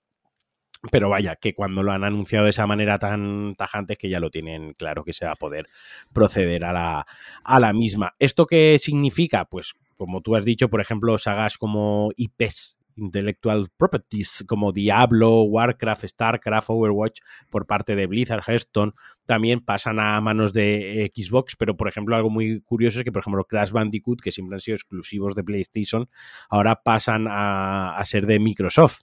Sí. ¿no? Eh, también Spiro, que también Spiro ha sido de siempre de PlayStation, ¿no? Pues una IP de Activision, eh, Destiny, Call of Duty, ¿no? Y luego, pues todo lo de King, que es la empresa que está detrás de Candy Crush, que bueno, eso mueve millones. Dine- Eso es una fábrica de dinero. Es una fábrica de dinero loquísima, ¿sabes? Pero, pero vaya, o sea, un Y esto- negocio gordo, negocio, o sea, esto sí, esto sí es hacer historia. Esto sí. esto Y ahora yo te, te lanzo los videojuegos. Ah, Te lanzo preguntas que quizás nuestros oyentes se pueden estar preguntando. Claro, si son preguntas, se las estarán preguntando. Sí, Por o ejemplo, o planteando para ser planteando, redundantes. sí. sí. ¿qué crees tú eh, para un usuario medio, por ejemplo, de PlayStation, qué va a suponer esto? Porque, claro, mm, Para el usuario medio de PlayStation esto no va a superar- suponer nada. Quiero decir, Vale. Call of Duty va a seguir saliendo. Ah, Además de que esto no es algo ya para el Call of Duty el año que viene, o igual sí, pero ya pero no, pero no. Eh, Call of Duty va a seguir saliendo en PlayStation, quiero decir. vale. Eh, y me has hablado de usuario medio, no de Sí, sí, usuario hardcore, que quizás es al que más podría jugar el usuario medio. Y luego el resto de sagas es que tampoco van, o por ejemplo, pues se habla de Crash y de Spiro porque son es gracioso, pero al final tampoco, no sé, es algo que muy de nicho y que sale que de uvas a peras esos juegos. Al final, representar, representar para los jugadores medios no va a representar, yo creo que no va a tener tantísimo impacto, no tanto así como los hardcores, ¿no? Eh, la gente juega mucho al WoW, a ver qué pasa si ahora la suscripción, los 12 pavos creo que son, 9 o 12 euros que se pagan mensualmente para jugar al WoW, si irán incluidos en el Game Pass, por ejemplo. Eh, Call of Duty si están en el Game Pass en día 1, las ventajas. Eso, eso, es otra. Para el, para el usuario de Xbox, ¿qué para el usuario de Xbox, esto va a significar que todos los juegos gordos que se iban a lanzar de Activision y de Blizzard, por ejemplo, pues lo van a tener en el Game Pass desde el día 1 eh, sin tener que comprar el juego, probablemente. Esto significa que, por ejemplo, que el desarrollo de Diablo 4 estaba yendo como el putísimo culo y a lo mejor ahora Microsoft lo encauza, a lo mejor ahora o lo reinician o cogen el toro por los cuernos o lo arreglan, cambia la filosofía de empresa, por ejemplo, eh, World of Warcraft, a ver en qué dirección evoluciona, ¿no? Eh, si vuelven a su origen y sacan algún RTS, algún juego más así, más clasicote, aparte del, propio World of Warcraft, ¿no? Lo que decía, como si mantienen las suscripciones y, cómo lo hacen. Todo esto, ¿no? Y nuevas IPs, pues a ver qué cosas nuevas eh, crean, no sé, está, está curioso, ¿sabes? o sea, que yo viéndolo así un poco desde fuera, porque la noticia yo he visto que ha salido esta tarde, pero no me he entretenido en leerla porque no estaba haciendo otras cosas. Eh, lo que sí saco en claro es que a día de hoy sale muchísimo más rentable comprarse una Xbox que una PlayStation 5. Yo a día de hoy. Rentable, eh, hablamos de rentable en gran cantidad de juegos que vas a tener día 1 con respecto a una consola o la otra. mañana me viene, mañana me llega alguien a mí y me dice que me compro una Play 5 o una Xbox Series X, ¿no? Teniendo en cuenta, imaginemos en el mundo ideal donde hay stock de las dos consolas que puedes ir y comprarlas a tocateja de me la llevo ya. Yo a día de hoy le diría que se comprase una Xbox o un PC para jugar, pero le diría una Xbox. O sea, la PlayStation 5, yo solo juego a cosas de Play 4, la verdad.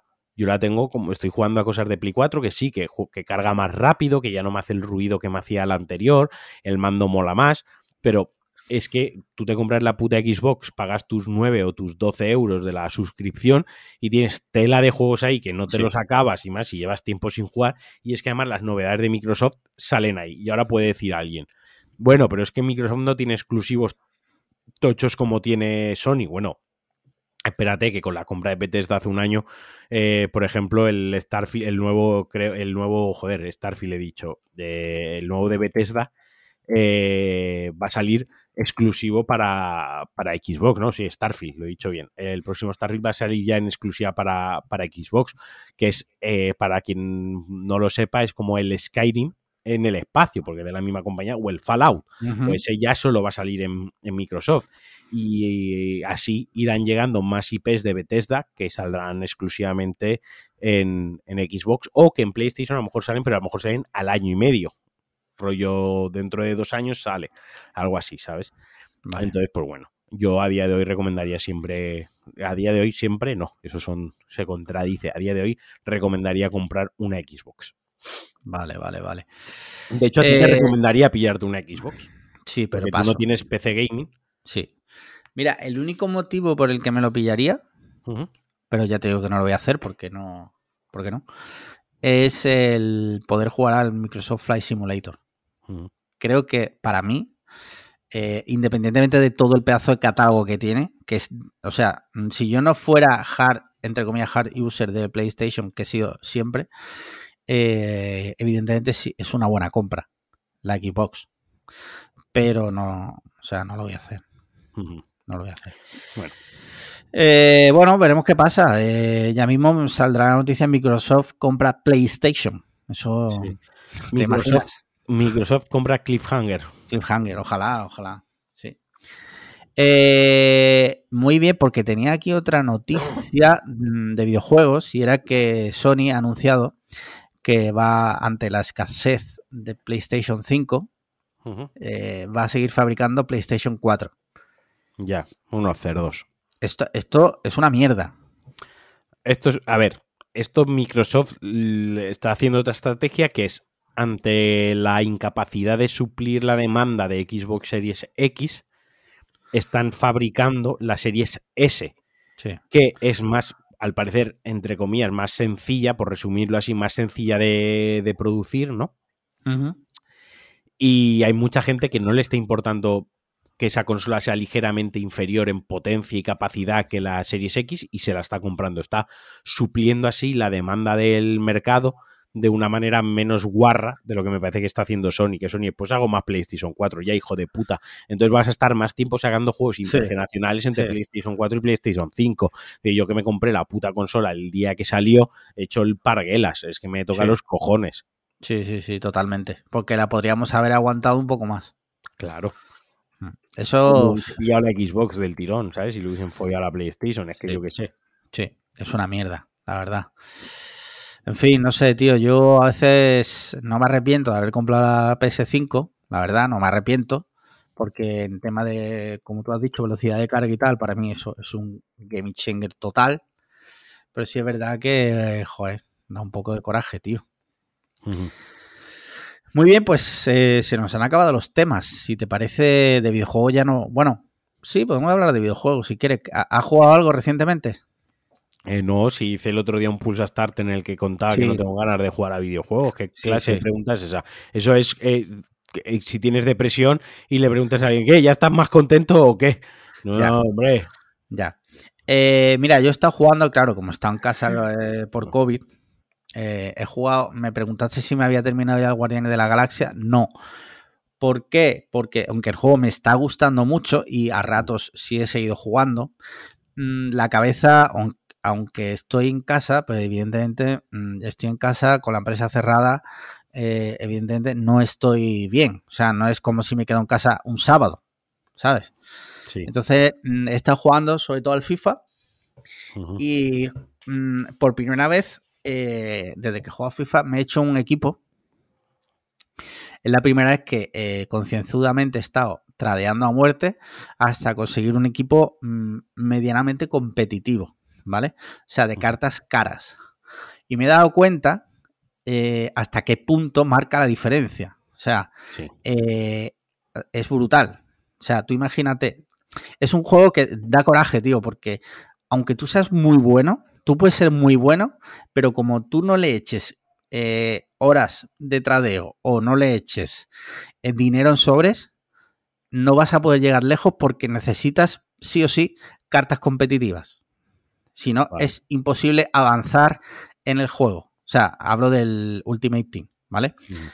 y, porque eh, al final me he hecho un equipo con Cristiano Ronaldo y otras cartas más caras y, jugadas que antes te eran imposibles, es que ahora es como cortar mantequilla, ¿sabes? y, y, da coraje porque al fin de cuentas es pay to win. Sí, sí, no, sí. Es pay to win. O sea, no, no, no fomenta la habilidad. La habilidad, sin echarle horas al juego, bien tradeando, que es lo que no quiere ya, o bien comprando sobres, pues no te sirve de nada.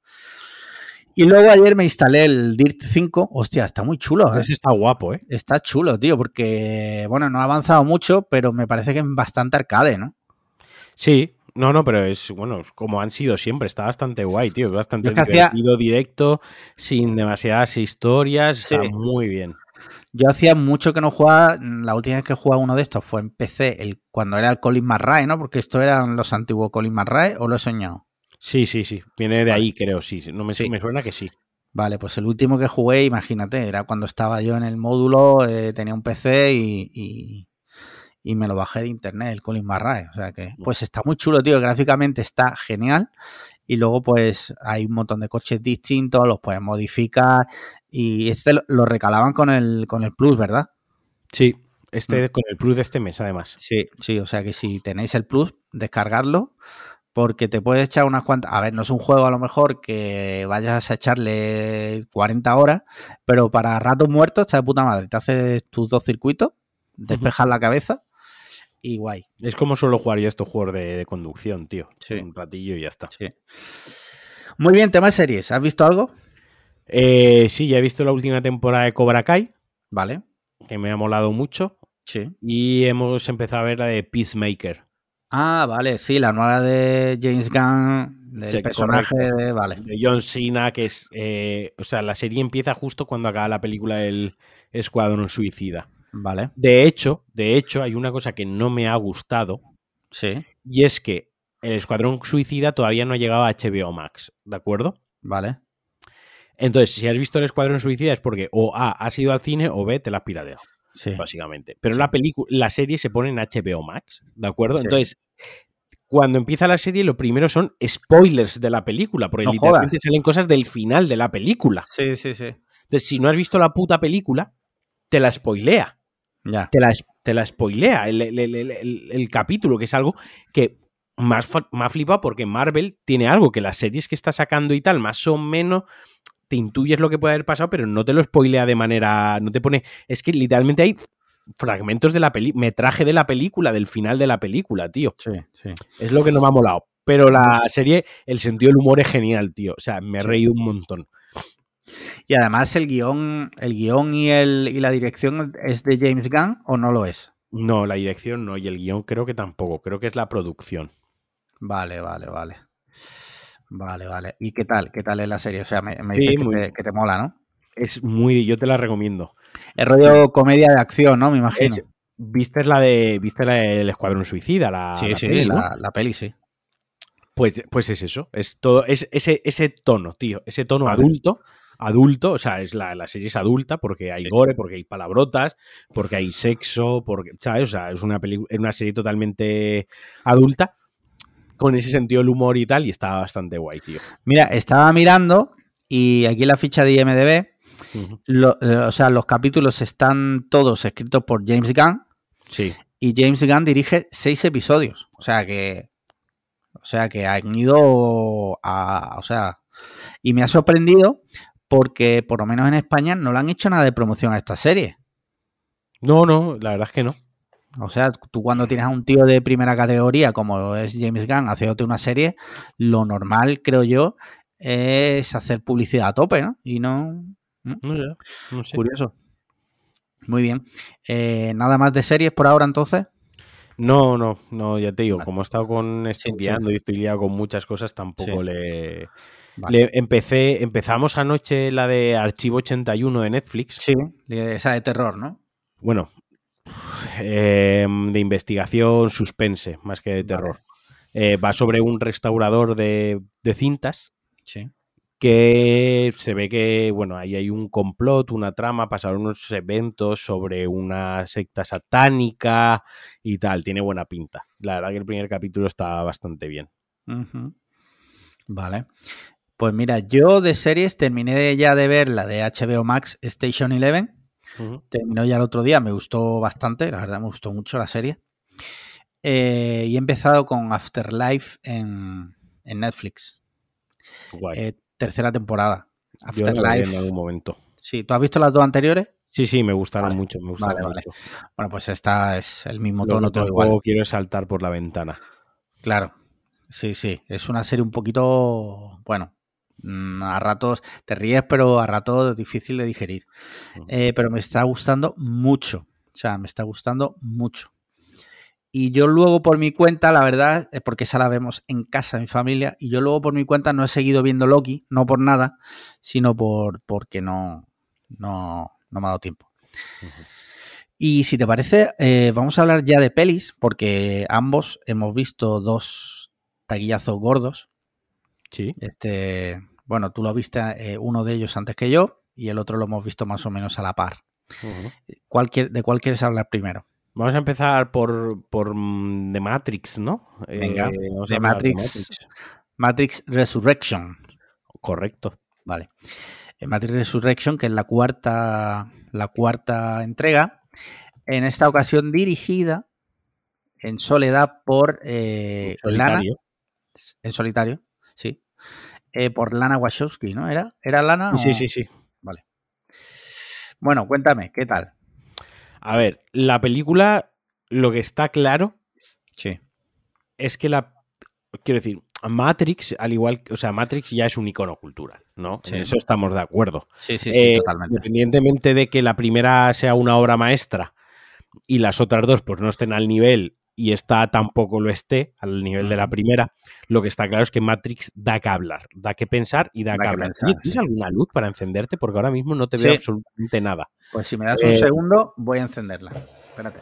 Bueno, como mientras tanto, como iba diciendo, Matrix siempre da que hablar, es un icono cultural y de la misma manera esta película, sin ser una gran película, sin ser una gran película, está dando que hablar y se va a hablar de ella mm, durante mucho tiempo. Una cosa, a mí la película no me acabo de convencer, ¿vale? Voy a empezar por ahí, no me acabo de convencer. Pero, por ejemplo, al igual que Spider-Man, me gustó mucho cuando salí del cine, pero mi cerebro ya la ha olvidado prácticamente, quiero decir, dentro de medio año, cuando la pongan Disney Plus y la vuelva a ver, pues igual hay escenas que ni me acordaba de ellas. Sobre todo porque no la van a poner en Disney Plus, sino en HBO Max. ¿Sí? ¿Spider-Man va en HBO Max? Creo que sí. Ah, bueno, me, la suda. La cuestión.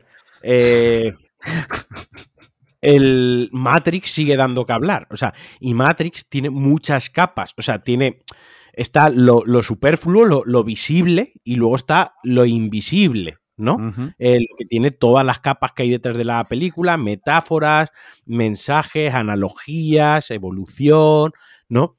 Y luego está por encima la capa que es simplemente la película, ¿no? Digamos, por así decirlo, como la película. Entonces, si yo me quedo con la capa de arriba, con la de la película, pues la película, el, primer acto me gusta mucho, el segundo acto no me gusta nada, y el final de la película, ni fu ni fa. Pues, pues oh, me mola, ¿no? Lo dejo ahí. Eso es si me ciño a lo que es el producto audiovisual, película, sin más. Si ya me voy a todo lo que tiene detrás la película, el trasfondo, lo que quiere decir, lo que quiere transmitir, el mensaje, etc, etc, eso sí que me gusta. Eso sí que me gusta. Lo que no me ha gustado en sí es la peli, sí que me gusta mucho el mensaje y me gusta toda la movida cultural que arrastra detrás Matrix y en consecuencia esta secuela. Vale, vale, vale, vale. Mira, yo... Mm, eh, a ver, la película, sin más. Es una película sin más. Y creo que a diferencia de Matrix, la original, eh, discrepo contigo, creo que no tiene tantas capas, o sea, creo que no hay mucho donde rascar y creo que precisamente el fallo que tiene es que a diferencia de, la original que tenía mm, el rollo filosófico y todo eso, todas las cosas que planteaba del libre albedrío, de las elecciones y todo lo demás, todo eso creo que aquí, bueno, se pierde porque cuando lo plantea en realidad lo que está haciendo es un refrito de la primera por motivos que tampoco voy a spoilear y luego, es que creo que, está carente de, toda, mm, de cualquier tipo de, de, personalidad, tío. No sé, no sé. Eh, no sé, le faltan muchas cosas, tío. No tiene una escena de acción eh, reseñable que, que dé empaque a lo que es la película y a lo que se supone que es Matrix porque Matrix, aparte de todo el rollo este filosófico y tal, tenía unas escenas de acción, todas las tres pelis, aunque la 2 y la 3 te puedan gustar menos, pero aún así eh, el tema de la acción la manejaban bastante bien. Aquí le falta eso y luego, igual, tío, no sé, no le veo... Mira, a mí me falla, por ejemplo, me falla la banda sonora. Yo quería un tecnazo guapo porque, esto es Matrix, ¿no? Sí. Eh, me falta, como tú dices, la acción. Hay muchas escenas de acción que son muy genéricas. Sí, eh, total. sin ningún tipo de espíritu, sin ningún tipo de alma. Y ya no porque Keanu Reeves esté mayor, ¿vale? como, como tal, pues para ejecutar las coreografías que hacía antes, ¿no? Ya, coño, pero ahí eh, tienes John Wick. Pero. O sea, que, que no es eso pero no es lo mismo, la, la, acción no, es igual. Pero luego sí que hay otros actores jóvenes en la película que sí que podían haber dado más juego en, en la parte de la acción y de las artes marciales y no, no la hay. Por ejemplo, todos recordamos la escena de las columnas. Y eso ni siquiera son artes marciales, son disparos sin más. Y la escena es increíble, ¿no? Creo que es lo que no tiene eh, esta película. Pero, mm. sin embargo, discrepo contigo y creo que sí que tiene un... En cuanto al mensaje filosófico, si lo vamos a llamar así, lo tiene y creo que es muy potente, muy potente. Sí, sí, al nivel de la primera. La primera habla del libre albedrío, de la elección y demás, y este tiene un mensaje potentísimo que es la evolución, el paso de los años, el hacerte mayor, el aceptarte a ti mismo, eh, el paso de, la, de lo que sería la lógica a las emociones. En la primera trilogía tenemos al arquitecto como el, el, cerebro, la mente eh, detrás de la Matrix y del control, y aquí da paso a un psicólogo, a un terapeuta, ¿no? Eh, ha sabido leer muy bien estos 20 últimos años y como a día de hoy la salud mental y tener un terapeuta e ir a expresar tus emociones es algo ya no solo natural, sino es algo que mueve el mundo prácticamente. Cuando hace 20 años lo que queríamos y a lo que se nos impulsaba como sociedad es tú tienes que ser arquitecto, tú tienes que ser ingeniero, tú tienes que ser matemático, tú tienes que ser químico, físico, astrofísico, astronauta, ¿no? Este tipo de cosas ahora se nos impulsa más a día de hoy es tú tienes que ser creativo, tú tienes que expresar tus emociones, se valora mucho más eso frente a la lógica y, a la matemática y a lo cuadrado, ¿no? Eso la película lo lee muy bien y lo, y lo refleja pues eso, con un simple cambio de, personaje, de pasamos del arquitecto al, al terapeuta, pero es el que mueve los hilos, ¿no? Y además lo muestran de una manera muy inteligente, a mi parecer, que es que realmente la figura del psicólogo, del terapeuta, que es el que ahora controla Matrix, realmente lo han puesto las máquinas. Hay máquinas por encima que lo eligen, cuando el arquitecto era el que había creado Matrix. No, ahora son las propias máquinas, las propias máquinas las que evolucionan a una lógica emocional. ¿No? Y eso da consecuencia también a que en la película hay máquinas con emociones, ¿no? Esa evolución. Eh, eso es lo que a mí me gusta de la película, cómo lo plantea, ¿no? Cómo, cómo se cambia, cómo te tienes que aceptar a ti mismo, cómo Keanu Reeves está mayor y no pasa nada por estar mayor. Eso se refleja en cómo se viste, se viste como un profesor de segundo de la ESO durante casi toda la película, abandona la chaqueta de, piel negra hasta el final de la película donde él se reencuentra consigo mismo y él ha aceptado su nuevo rol, ¿no? Todas esas cosas son las que me flipan de Matrix y por eso la película es una gran película en el sentido de que se va a seguir hablando de ella y se puede deconstruir en mayor o menor medida y da debate. Que, por ejemplo, analogía con la analogía de Spider-Man, porque se estrenaron con una semana de diferencia, en Spider-Man no hay capas, no hay nada que deconstruir. O sea, es el espectáculo rimbombante, muy guay, pero se queda ahí. Y a lo mejor Matrix, como película, carece de muchas. Por ejemplo, lo de los bots, ¿no? La película en la película rellena como que ya se ha podido salir gente de Matrix porque la tregua que plantean en la anterior película, mucha gente se sale, entonces, ¿cómo rellenamos para que el mundo de Matrix no quede despoblado? Pues lo rellenamos con, con bots, ¿no? Que es algo que a día de hoy, pues hay bots en Instagram donde te suben los followers para mentir, hay bots en Twitter que tocan los cojones, se meten bots en las partidas multijugador para que el videojuego no sea tan aburrido, o sea, esa analogía llevada al mundo de Matrix la veo súper chula, o sea, está súper bien adaptada a la película. eso sí me, eso sí me pareció mm, curioso y significativo, pero mm, ya te digo, el, tema filosófico te entiendo, pero no lo comparto. Y me parece que en este caso eh, pierde muchísimo y me parece que es eh, todo como muy, muy genérico. O sea, incluso la filosofía y la forma de tratarla la veo como genérica. A mí, lo, ya te digo, a mí como película, lo que es en sí film o film. Film. bueno, no es film porque si dices film, el, amigo eh, Paco Casado se va a enfadar porque seguramente no es un film, porque es en digital. No se ha rodado, pues se ha grabado. Mira, tío, como si, como si lo han picado en piedras. ¿Qué quieres que te diga? Me da igual. A mí lo que es en sí la peli, pues bueno, se me hizo muy larga, dos horas y media, demasiado larga. Debían haber hecho una trilogía para todo lo que querían contar, donde la primera parte de la trilogía fuese este reboot inspiración de la primera película y en las otras dos se, se, explayasen. Todo el arco argumental de Niobe me parece una puta mierda aburrida. La nueva ciudad, lo de Ayo y cómo la nueva sociedad, cómo se autogestiona la sociedad con la ayuda de las máquinas y la libertad, sí que me gusta, pero todo está condensado en dos horas y media de película. Eso sí, los efectos especiales, espero que se lleve el Oscar a mejores efectos especiales, porque la película tiene dos o tres momentos que son increíbles a nivel de efectos, o sea, son una putísima chulada. Una pena que eso no lo lleven a las peleitas, ¿no? Que no lo sepan llevar a las peleitas. Sí, sí, sí. Pero bueno. Yo eché de menos eh, algún momento como en el de Matrix 2 o 3 en el que se veía claramente que era un puto muñeco. ¿sabes? Lo eché de menos, digo, tendría que tener como un detalle para fans. Sí, sí, sí. Detalle para fans. Sí. Muy bien. Bueno, otra, otro taquillazo que hemos visto y del que vamos a hablar ahora es Eternals, eh, la última película del universo cinematográfico Marvel. Bueno, quitando Spider-Man. eh, que nos presenta, eh, bueno, dirigida por Chloe Zhao, directora de Nomadland, eh, nos presenta unos nuevos héroes que no conocíamos hasta el momento, que son los Eternos, que vienen al planeta Tierra supuestamente a mm, salvarnos de unos seres que se llaman, ¿cómo eran? Los de... de ¿Cómo eran? Los... No, no me acuerdo. No sé, Bueno, unos, unos bichos he intentado eh, olvidar la película sí, lo más rápido bueno. posible. Unos bichos que están aquí para matarnos y ellos se dedican a, sin que nosotros nos demos cuenta, a matarlos para salvarnos, ¿vale? Eh, ¿Qué te ha parecido? Los Eternos. Eh, Me ha parecido muy larga. A me ver, ha parecido una es, película. es larga, es larga. Me es parece extremadamente larga y me parece que no han sabido presentar bien a los héroes. Porque el problema está en que no hay. No me los han presentado de una manera carismática. Ninguno por sí solo me ha Sí. parecido lo suficientemente cari Bueno, quizás hay uno o dos personajes por sí solos que sí que parecen más carismáticos, ¿no?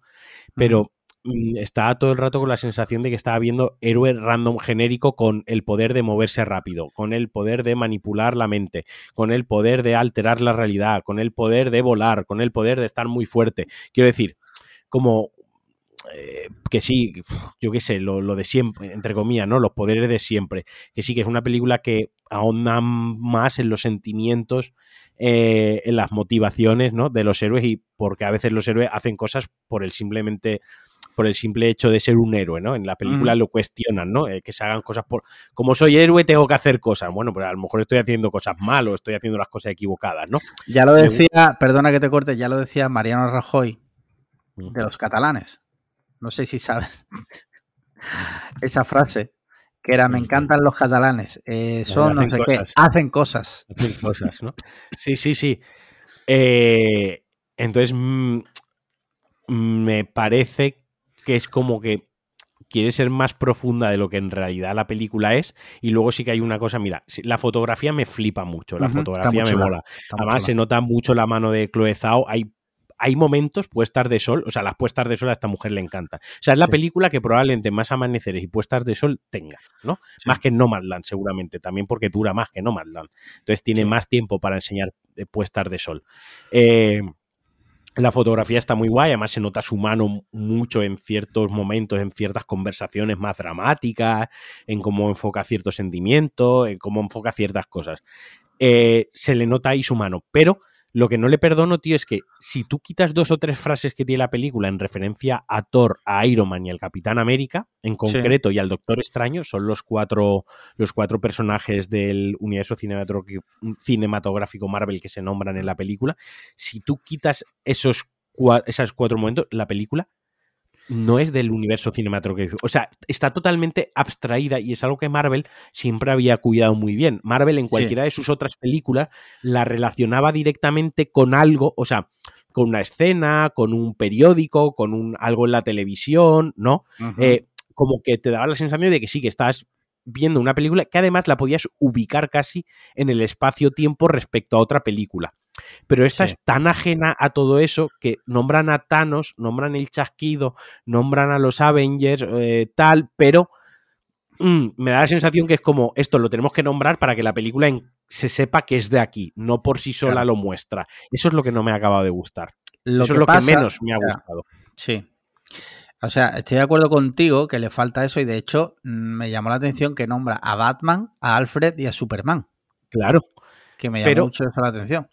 Eh, Los nombra como personajes de ficción, ¿eh? que nadie como- se piense que... los nombra como personajes de ficción, pero luego nombra a Thor, eh, Sí. nombra, dice, ahora que Steve Rogers eh, y este y Tony Stark ha muerto, ¿quién va a liderar a los Avengers? Sí. Y luego otro momento que es que realmente lo hacen para disipar dudas de lo, del espectador y lo hacen de una manera bastante torpe, que ¿por qué cuando lo de Thanos no intervenisteis? Sí, o sea, sí. eso se lo liquidan literalmente en una conversación de un minuto y medio. O sea, mm, lo más importante que ha sucedido, y además Sí. que no tiene lógica, porque dice la explicación que da es se nos, se nos impidió intervenir en los asuntos de la humanidad. Ya, pero es que lo de Thanos es que erradicó a la mitad del universo. Iba más allá de la humanidad. No solo sobre todo, afectaba a la humanidad, ¿sabes? sobre o sea, todo por, por una cosa, y es que, eh, es que claro, si lo digo es un spoiler.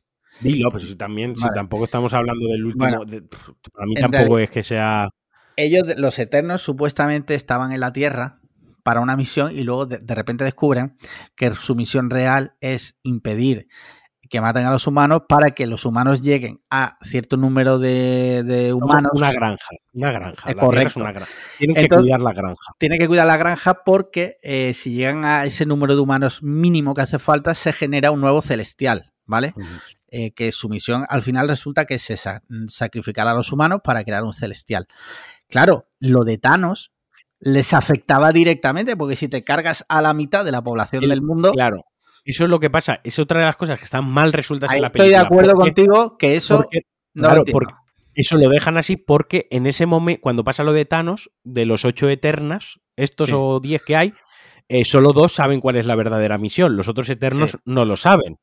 Y, pero pese a eso, los otros dos eternos, sabiendo ya que hacía falta humanos y que eso iba en contra de su misión, esos dos eternos podrían haber hecho algo contra Thanos o haber engañado a los otros para que todos hiciesen algo contra Thanos y poder llevar a caso la misión. La verdad que eso está súper mal hilado. Está mal, eso está mal hilado. Lo que me mata de la película es que se la quiere meter como una película Marvel del universo cinematográfico Marvel y eso lo que hace es que la abstrae de cierta personalidad y cierto espíritu propio y cierta personalidad propia que podría tener la película si fuese algo totalmente separado, o sea, podría ser una película de superhéroe trascendental y más profunda, y por querer meterla en lo que es el esquema Marvel, se lo cargan. Pero yo supongo porque en un futuro, en el plan futuro que tiene en el, en el en la idea que tiene Marvel a la larga es introducir a estos personajes en todo el universo cinematográfico y supongo que en los nuevos Vengadores. Eh, entonces, si es verdad que eh, podría ser una película totalmente independiente, pero eh, entiendo por otro lado que su intención final es hoy te los presento y dentro de X años van a tener su película conjunta a el Capitán Cipote, yo que sé, en lo que sea, que haya en ese momento para los nuevos Vengadores, porque recordemos que ahora mismo los Vengadores eh, bueno, pues faltan muchos, ¿no? A ver, la cuestión es que, aparte, me llama la atención porque al final sí que te dice los Eternals regresarán, ¿no? O sea, ya hay planes de que haya otra película de, de, Eternals y para mí realmente lo mejor de la puta película se da en la escena post créditos, que es cuando sale eh, Star Fox, que sale Harry Styles, ¿no? Sí, sí, que realmente es el personaje Marvel que yo, el eterno que yo quiero ver, ¿no? El Eternal que yo quería ver. Y resulta que se lo dejan para la escena post-crédito y que entiendo que ahí es donde va a estar la gracia, la siguiente película eterna, ya con, con Star Fox, con Harry Styles, que además han buscado pues eso, un actor con tirón y demás, que, que, tenga peso y tal, pues ya va a evolucionar a lo que mola más. Y también que preparan al malo al que va a ser el villano, que va a ser eh, Kit eh, Harrington, Jon Snow, ¿no? También te lo preparan como, como el, mm, Black Knight, creo, Caballero Negro, creo que, es, ¿no? y ya te lo, te lo están preparando ahí. Eso es lo más. Pero es que eso se da en las dos putas escenas post-créditos, mancho. Es que la otra putísima película, yo qué sé, tío, no sé. Pero también dicen, según he estado yo leyendo en internet, que la película también va a servir para presentar al, al, no, no, tanto al villano de, del chaval este, del sí, sí, sí. Este, sino al, porque claro, con la muerte de Thanos, ahora mismo falta un no villano. Hay un gran villano. no hay un gran villano. Y supuestamente dicen que, no sé si porque uno de los celestiales esto va a ser ahora el villano, eh, o qué, pero dicen que esto podría ser el punto de partida. ¿no? Como la película al final, en lo que es el villano, o sea, perdón, el celestial no se termina de crear y se queda a medias, eh, pues dicen que pues eso va a dar pie, no lo sé, no lo sé. A mí la peli, la verdad, me ha gustado. Mm, tiene un tono amargo que, me gustó bastante. Sí, es verdad que, bueno, yo la he visto, no sé qué versión has visto tú, yo he visto la de IMAX. Sí, yo la, la versión IMAX. me ha gustado bastante pudiendo ser todavía mucho mejor, evidentemente, teniendo sus carencias, siendo súper larga. Me la esperaba mucho peor y me sorprendió gratamente, la verdad. Eh, sí es verdad que, bueno, habrá que ver, porque por ejemplo, el personaje de. El personaje de esta, de la. De la chica esta, de la ex de Brad Pitt. Angelina Jolie. perdona, sí, Angelina Jolie. Tengo la cabeza como. O sea, te has referido a Angelina Jolie como la ex de Brad Pitt. sí, totalmente. O sea, nivel titular de, feo. de el mundo. El marca, O sea, sí, sí. Entre el marca, el Mediterráneo digital y el mundo. eh, Sí, sí, literal. Bueno, Angelina Jolie, su personaje, por ejemplo, también lo vi muy desaprovechado, porque es una actriz, coño, es Angelina Jolie, joder. eh, es una tía muy solvente. Y su personaje lo vi muy, muy, muy desaprovechado, tío. Muy desaprovechado, no sé, me dio como, digo, "Uf, ¿y esta mujer aquí para qué la meten? ¿Sabes? Haber puesto a una actriz Es que es, menos Es conocida. es lo que te decía, tío. Hay demasiados actores para tan poco tiempo de película, aunque es mucha película. Es que a lo mejor debería, no lo sé, tío, no soy yo el director ni el Ya. productor. Ya. Eh, desde aquí es muy fácil decirlo, pero a lo mejor yo le hubiese dado, pues eso, más tiempo para, para explicar toda la película y demás. Pero bueno, ya, Ya. te digo, visualmente sí que me gustó, visualmente sí que me moló, tiene estampas súper bonitas. Sí. Lo que me mata es, hay algo en la película que se me hizo aburrida, había momentos que era súper lenta, que era, venga, va, que, que pasen cosas, ¿sabes? Eh, no sé, Salma Hayek que está guay, lo hace bien. Sí. No sé, en general las actuaciones, pues bueno, es- están guay. Lo que sí que Marvel, Marvel ya se está quedando sin actores eh, famosos con push, con tirón. Ya lo siguiente no sé qué va a ser. Los, ya- tendrá- los tendrán que fabricar como en Matrix. Claro, tío, es que granjas. ya- Es que en el momento que. Porque creo que no ha salido ninguna suya, pero. O sí, a lo mejor me estoy equivocando, pero en el momento que aparezca el Timothy Chalamet este, ya se ha Sí. acabado. Ya, Sí, no hace- ya no pueden contratar a nadie, ya los tienen a todos, como los Pokémon, se han hecho con todos. A ver, Ya. que yo entiendo qué hace Angelina Jolie ahí, pues yo qué sé, si Marvel llama a tu puerta con un fajo Hombre, billete, le va a decir, claro, "No, evidentemente. en, en cuanto entras en el universo cinematográfico Marvel, si funcionan tus héroes, funciona donde estás metido, tienes ahí mm, eh, 10 años de sueldo. Sí, sí. Eso justo hoy lo está, lo estaba hablando con Paloma, eh, que no sé por qué ha salido el tema, digo, hablando del, del actor que hace de Thor. Digo, a ver, eh, no es un, no es un super actor, pero con el, con el contrato que tiene con Disney y con Marvel, joder, ahí ya tiene garantizado un montón de pasta durante muchos años. Bueno, ya para toda la vida, claro. Sí, sí, sí. Y, y ya está. Pues bueno, Eternals, a mí me ha gustado. Ya te digo, A le di no 3 y- un tanto. tres y medio sobre 5. Yo le di un 2 sobre 5. Ya, entre, tu, entre tu puntuación y la mía solo hay una estrella y media, ¿eh? Sí, Tampoco hay sí. tanta diferencia. Sí. Eh, bueno, que nos digan nuestros oyentes qué les ha parecido, que nos manden un, un tweet, pero en general, por lo que he visto, a la gente no le ha gustado. No le ha gustado. De hecho, en mi letterbox de la gente a la que sigo, la gran mayoría de la gente mm, le ha dado una nota bastante baja.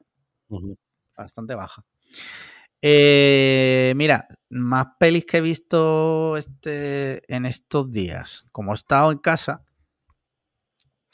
pues mira, he visto, por ejemplo, ah, vi la de Encanto, la de, la de Ah, Disney. ¿La, la has visto? No, veo ese, eso para los críos está bien, pero yo ya estoy mayorcito. Eh, o sea, ese comentario es digno de mí. Ah, a que duele, a que duele. Sí, sí, Pues sí. ahí lo tienes. Ahora sabes cómo me siento yo. Bueno, pues de todas formas, es, es, es mala, es genérica. Es una película genérica. Está guay porque se ven los eh, colores y tal. es- eh, técnicamente está muy bien. Pero es una película totalmente olvidable. Y se nota mucho eh, la diferencia en cuanto Disney hace una peli a cuando la hace Pixar. Esta peli te la hace Pixar y no tiene nada que ver. Y luego también vi otra dirigida por Maggie Gyllenhaal, la hermana de, de Jake Gyllenhaal, también actriz, que salía, no sé si recuerdas que salía en, en- en Batman, las de Nolan. Era la Maggie Gyllenhaal, si no recuerdo mal, era la, la novia de, de, de Bruce Wayne. ¿O me estoy equivocando? No lo sé. No, cojones, salía en Batman. Sí, reemplazó a Kitty Holmes. Ah, vale. Vale, sí, sí, no me estoy volviendo loco. Bueno, pues resulta que ha dirigido una peli eh, que se llama The Lost Daughter, ¿vale? Que sale Olivia Colman, también que es una pedazo de actriz que me encanta. Eh, esta es la típica peli que tiene pinta de que va a ir para los Oscars, ¿sabes? Sí. Pues tampoco me gustó mucho. Vaya, Y eso, por Dios. me gusta mucho Olivia Colman, pero no. No, no. Va de una madre que se va de. Bueno, una, una madre no, una señora que se va de vacaciones a un pueblo de, de Grecia y ahí se obsesiona un poco con una madre joven que hay allí y bueno, te va contando la historia ¿no? de esta señora que está allí y bueno, sus motivos y su vida. Y ya por último, he visto dos, las que te he dicho que iba a ver, que o sea, que había visto de Netflix de infraproductos eh, que hace un ordenador eh, en base a una serie de parámetros que le dicen, mira, hay que hacer una peli de suspense con eh, esto y esto, pues te lo hace.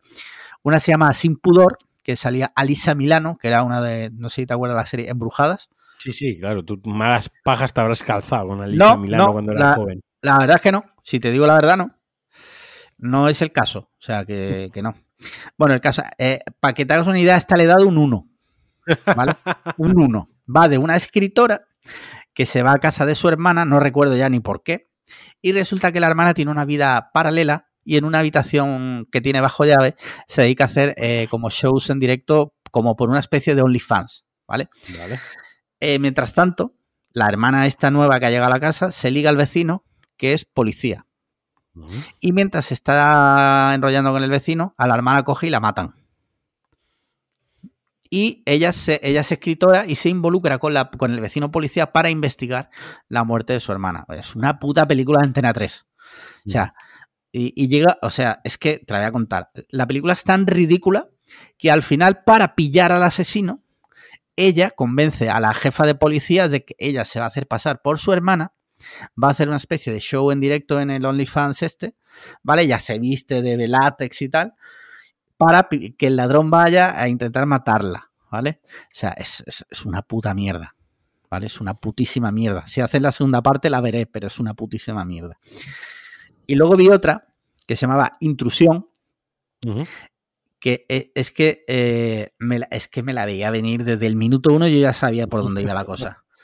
Eh, le he dado un, uno y medio. Iba de una mujer que es psicóloga, que de repente sufre un intento de intrusión en la casa y el marido se carga a, a, los que han entrado. Pero rollo, imagínate, tú estás casado con un hombre y de repente ese hombre es normal, de repente saca una puta pistola y, los mata, pero a bocajarro, sin, sin ningún tipo de escrúpulos, ¿vale?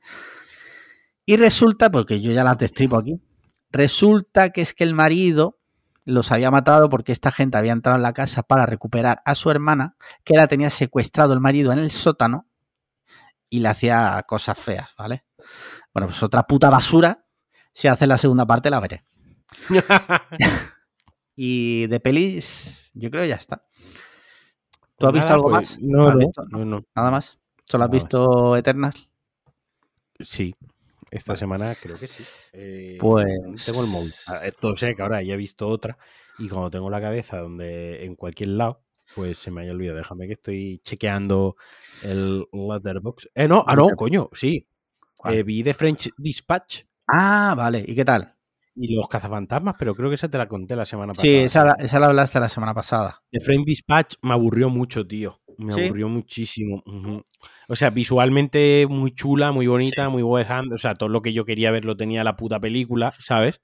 Pero lo que es la historia en sí, la primera historieta que cuenta está guay, pero luego ya no tanto, tío. Eh, lo mejor, como siempre, Bill Murray, tío. Que no me canso de verlo. Eh, y la estética, la estética de la película está guay, pero lo que es en sí, fíjate que ni me acordaba que la había visto, tío, de lo que es de la decepción, ¿sabes? Tenía ganas de verla. Eh, me dijo Sandra, yo eso no lo voy a ver. A mí las películas de este hombre me aburren y me, dan sopor. No quiero verlo, qué pereza. Menos mal que no le insistí para verla porque eh, me hubiese matado. Sí, ya. Yo la tengo pendiente. Yo no soy especialmente fan de Wes Anderson, eh, de las suyas mm, he visto todas, creo, así hablándote de memoria. Y las únicas dos que me han gustado fue la del, la del Darjeeling este, de Darjeeling no sé qué, y la del hotel. el, Gran Hotel Budapest. Sí, el Gran Hotel Budapest. Esas dos son las dos únicas que me han gustado. A mí, por ejemplo, Isle of Dogs, la de la isla de perros. Ah, mira, perdona, esa no la he visto. Ah, no esa a mí me gustó, por ejemplo. Esa también está guay. No sé, o sea, quiero decir, hay películas suyas que me gustan y otras que no me gustan, pero es una cosa que eh, tengo que verlas porque no es el típico digo, ah, seguro que me gusta, de la misma manera que no es seguro que no me gusta. Ya. Sí, a mí me pasa igual, ¿eh? por eso yo me veo prácticamente todas sus pelis porque sé que algunas sí me gustan y otras pues no me gustan. ¿Vale? Y esta la tengo pendiente, las quiero ver porque, porque bueno, me gusta verlas y luego ya decidir, ¿sabes? Pues ya está. Eh, con esto y un bizcocho, ¿no? Sí. Hasta la semana que viene. Hasta la semana que viene. Sí, sí. Muy bien, pues si ha llegado hasta aquí, un abrazo muy fuerte. Recuerda, el 5 de marzo, show en directo, ¿vale? Cliffhanger Live Edition. Eh, si compras tu entrada, tendrás la posibilidad de ver un show en directo donde habrá cosas chulas preparadas. Y, muchas gracias. Muchas gracias, Marquino. Muchas gracias a nuestros oyentes y en especial a nuestros mecenas por apoyarnos siempre incondicionalmente. Bueno, miento incondicionalmente, no. Cuando no, le, cuando no les gustamos se dan de baja. Exacto. Va llegando la semana que viene, hay que hacer repaso de mecenas. Va llegando el momento, a ver quién se ha dado de baja. Hay que sacar no, yo lo miro, lo miro todos los días. O sea, tú tranquilo. Que si alguien se da de baja, eh, automáticamente es eh, vilipendiado por nosotros y eliminado del grupo y, y retirada la palabra. Venga. Pues un pues abrazo muy fuerte. Venga, un abrazote. No está grabando.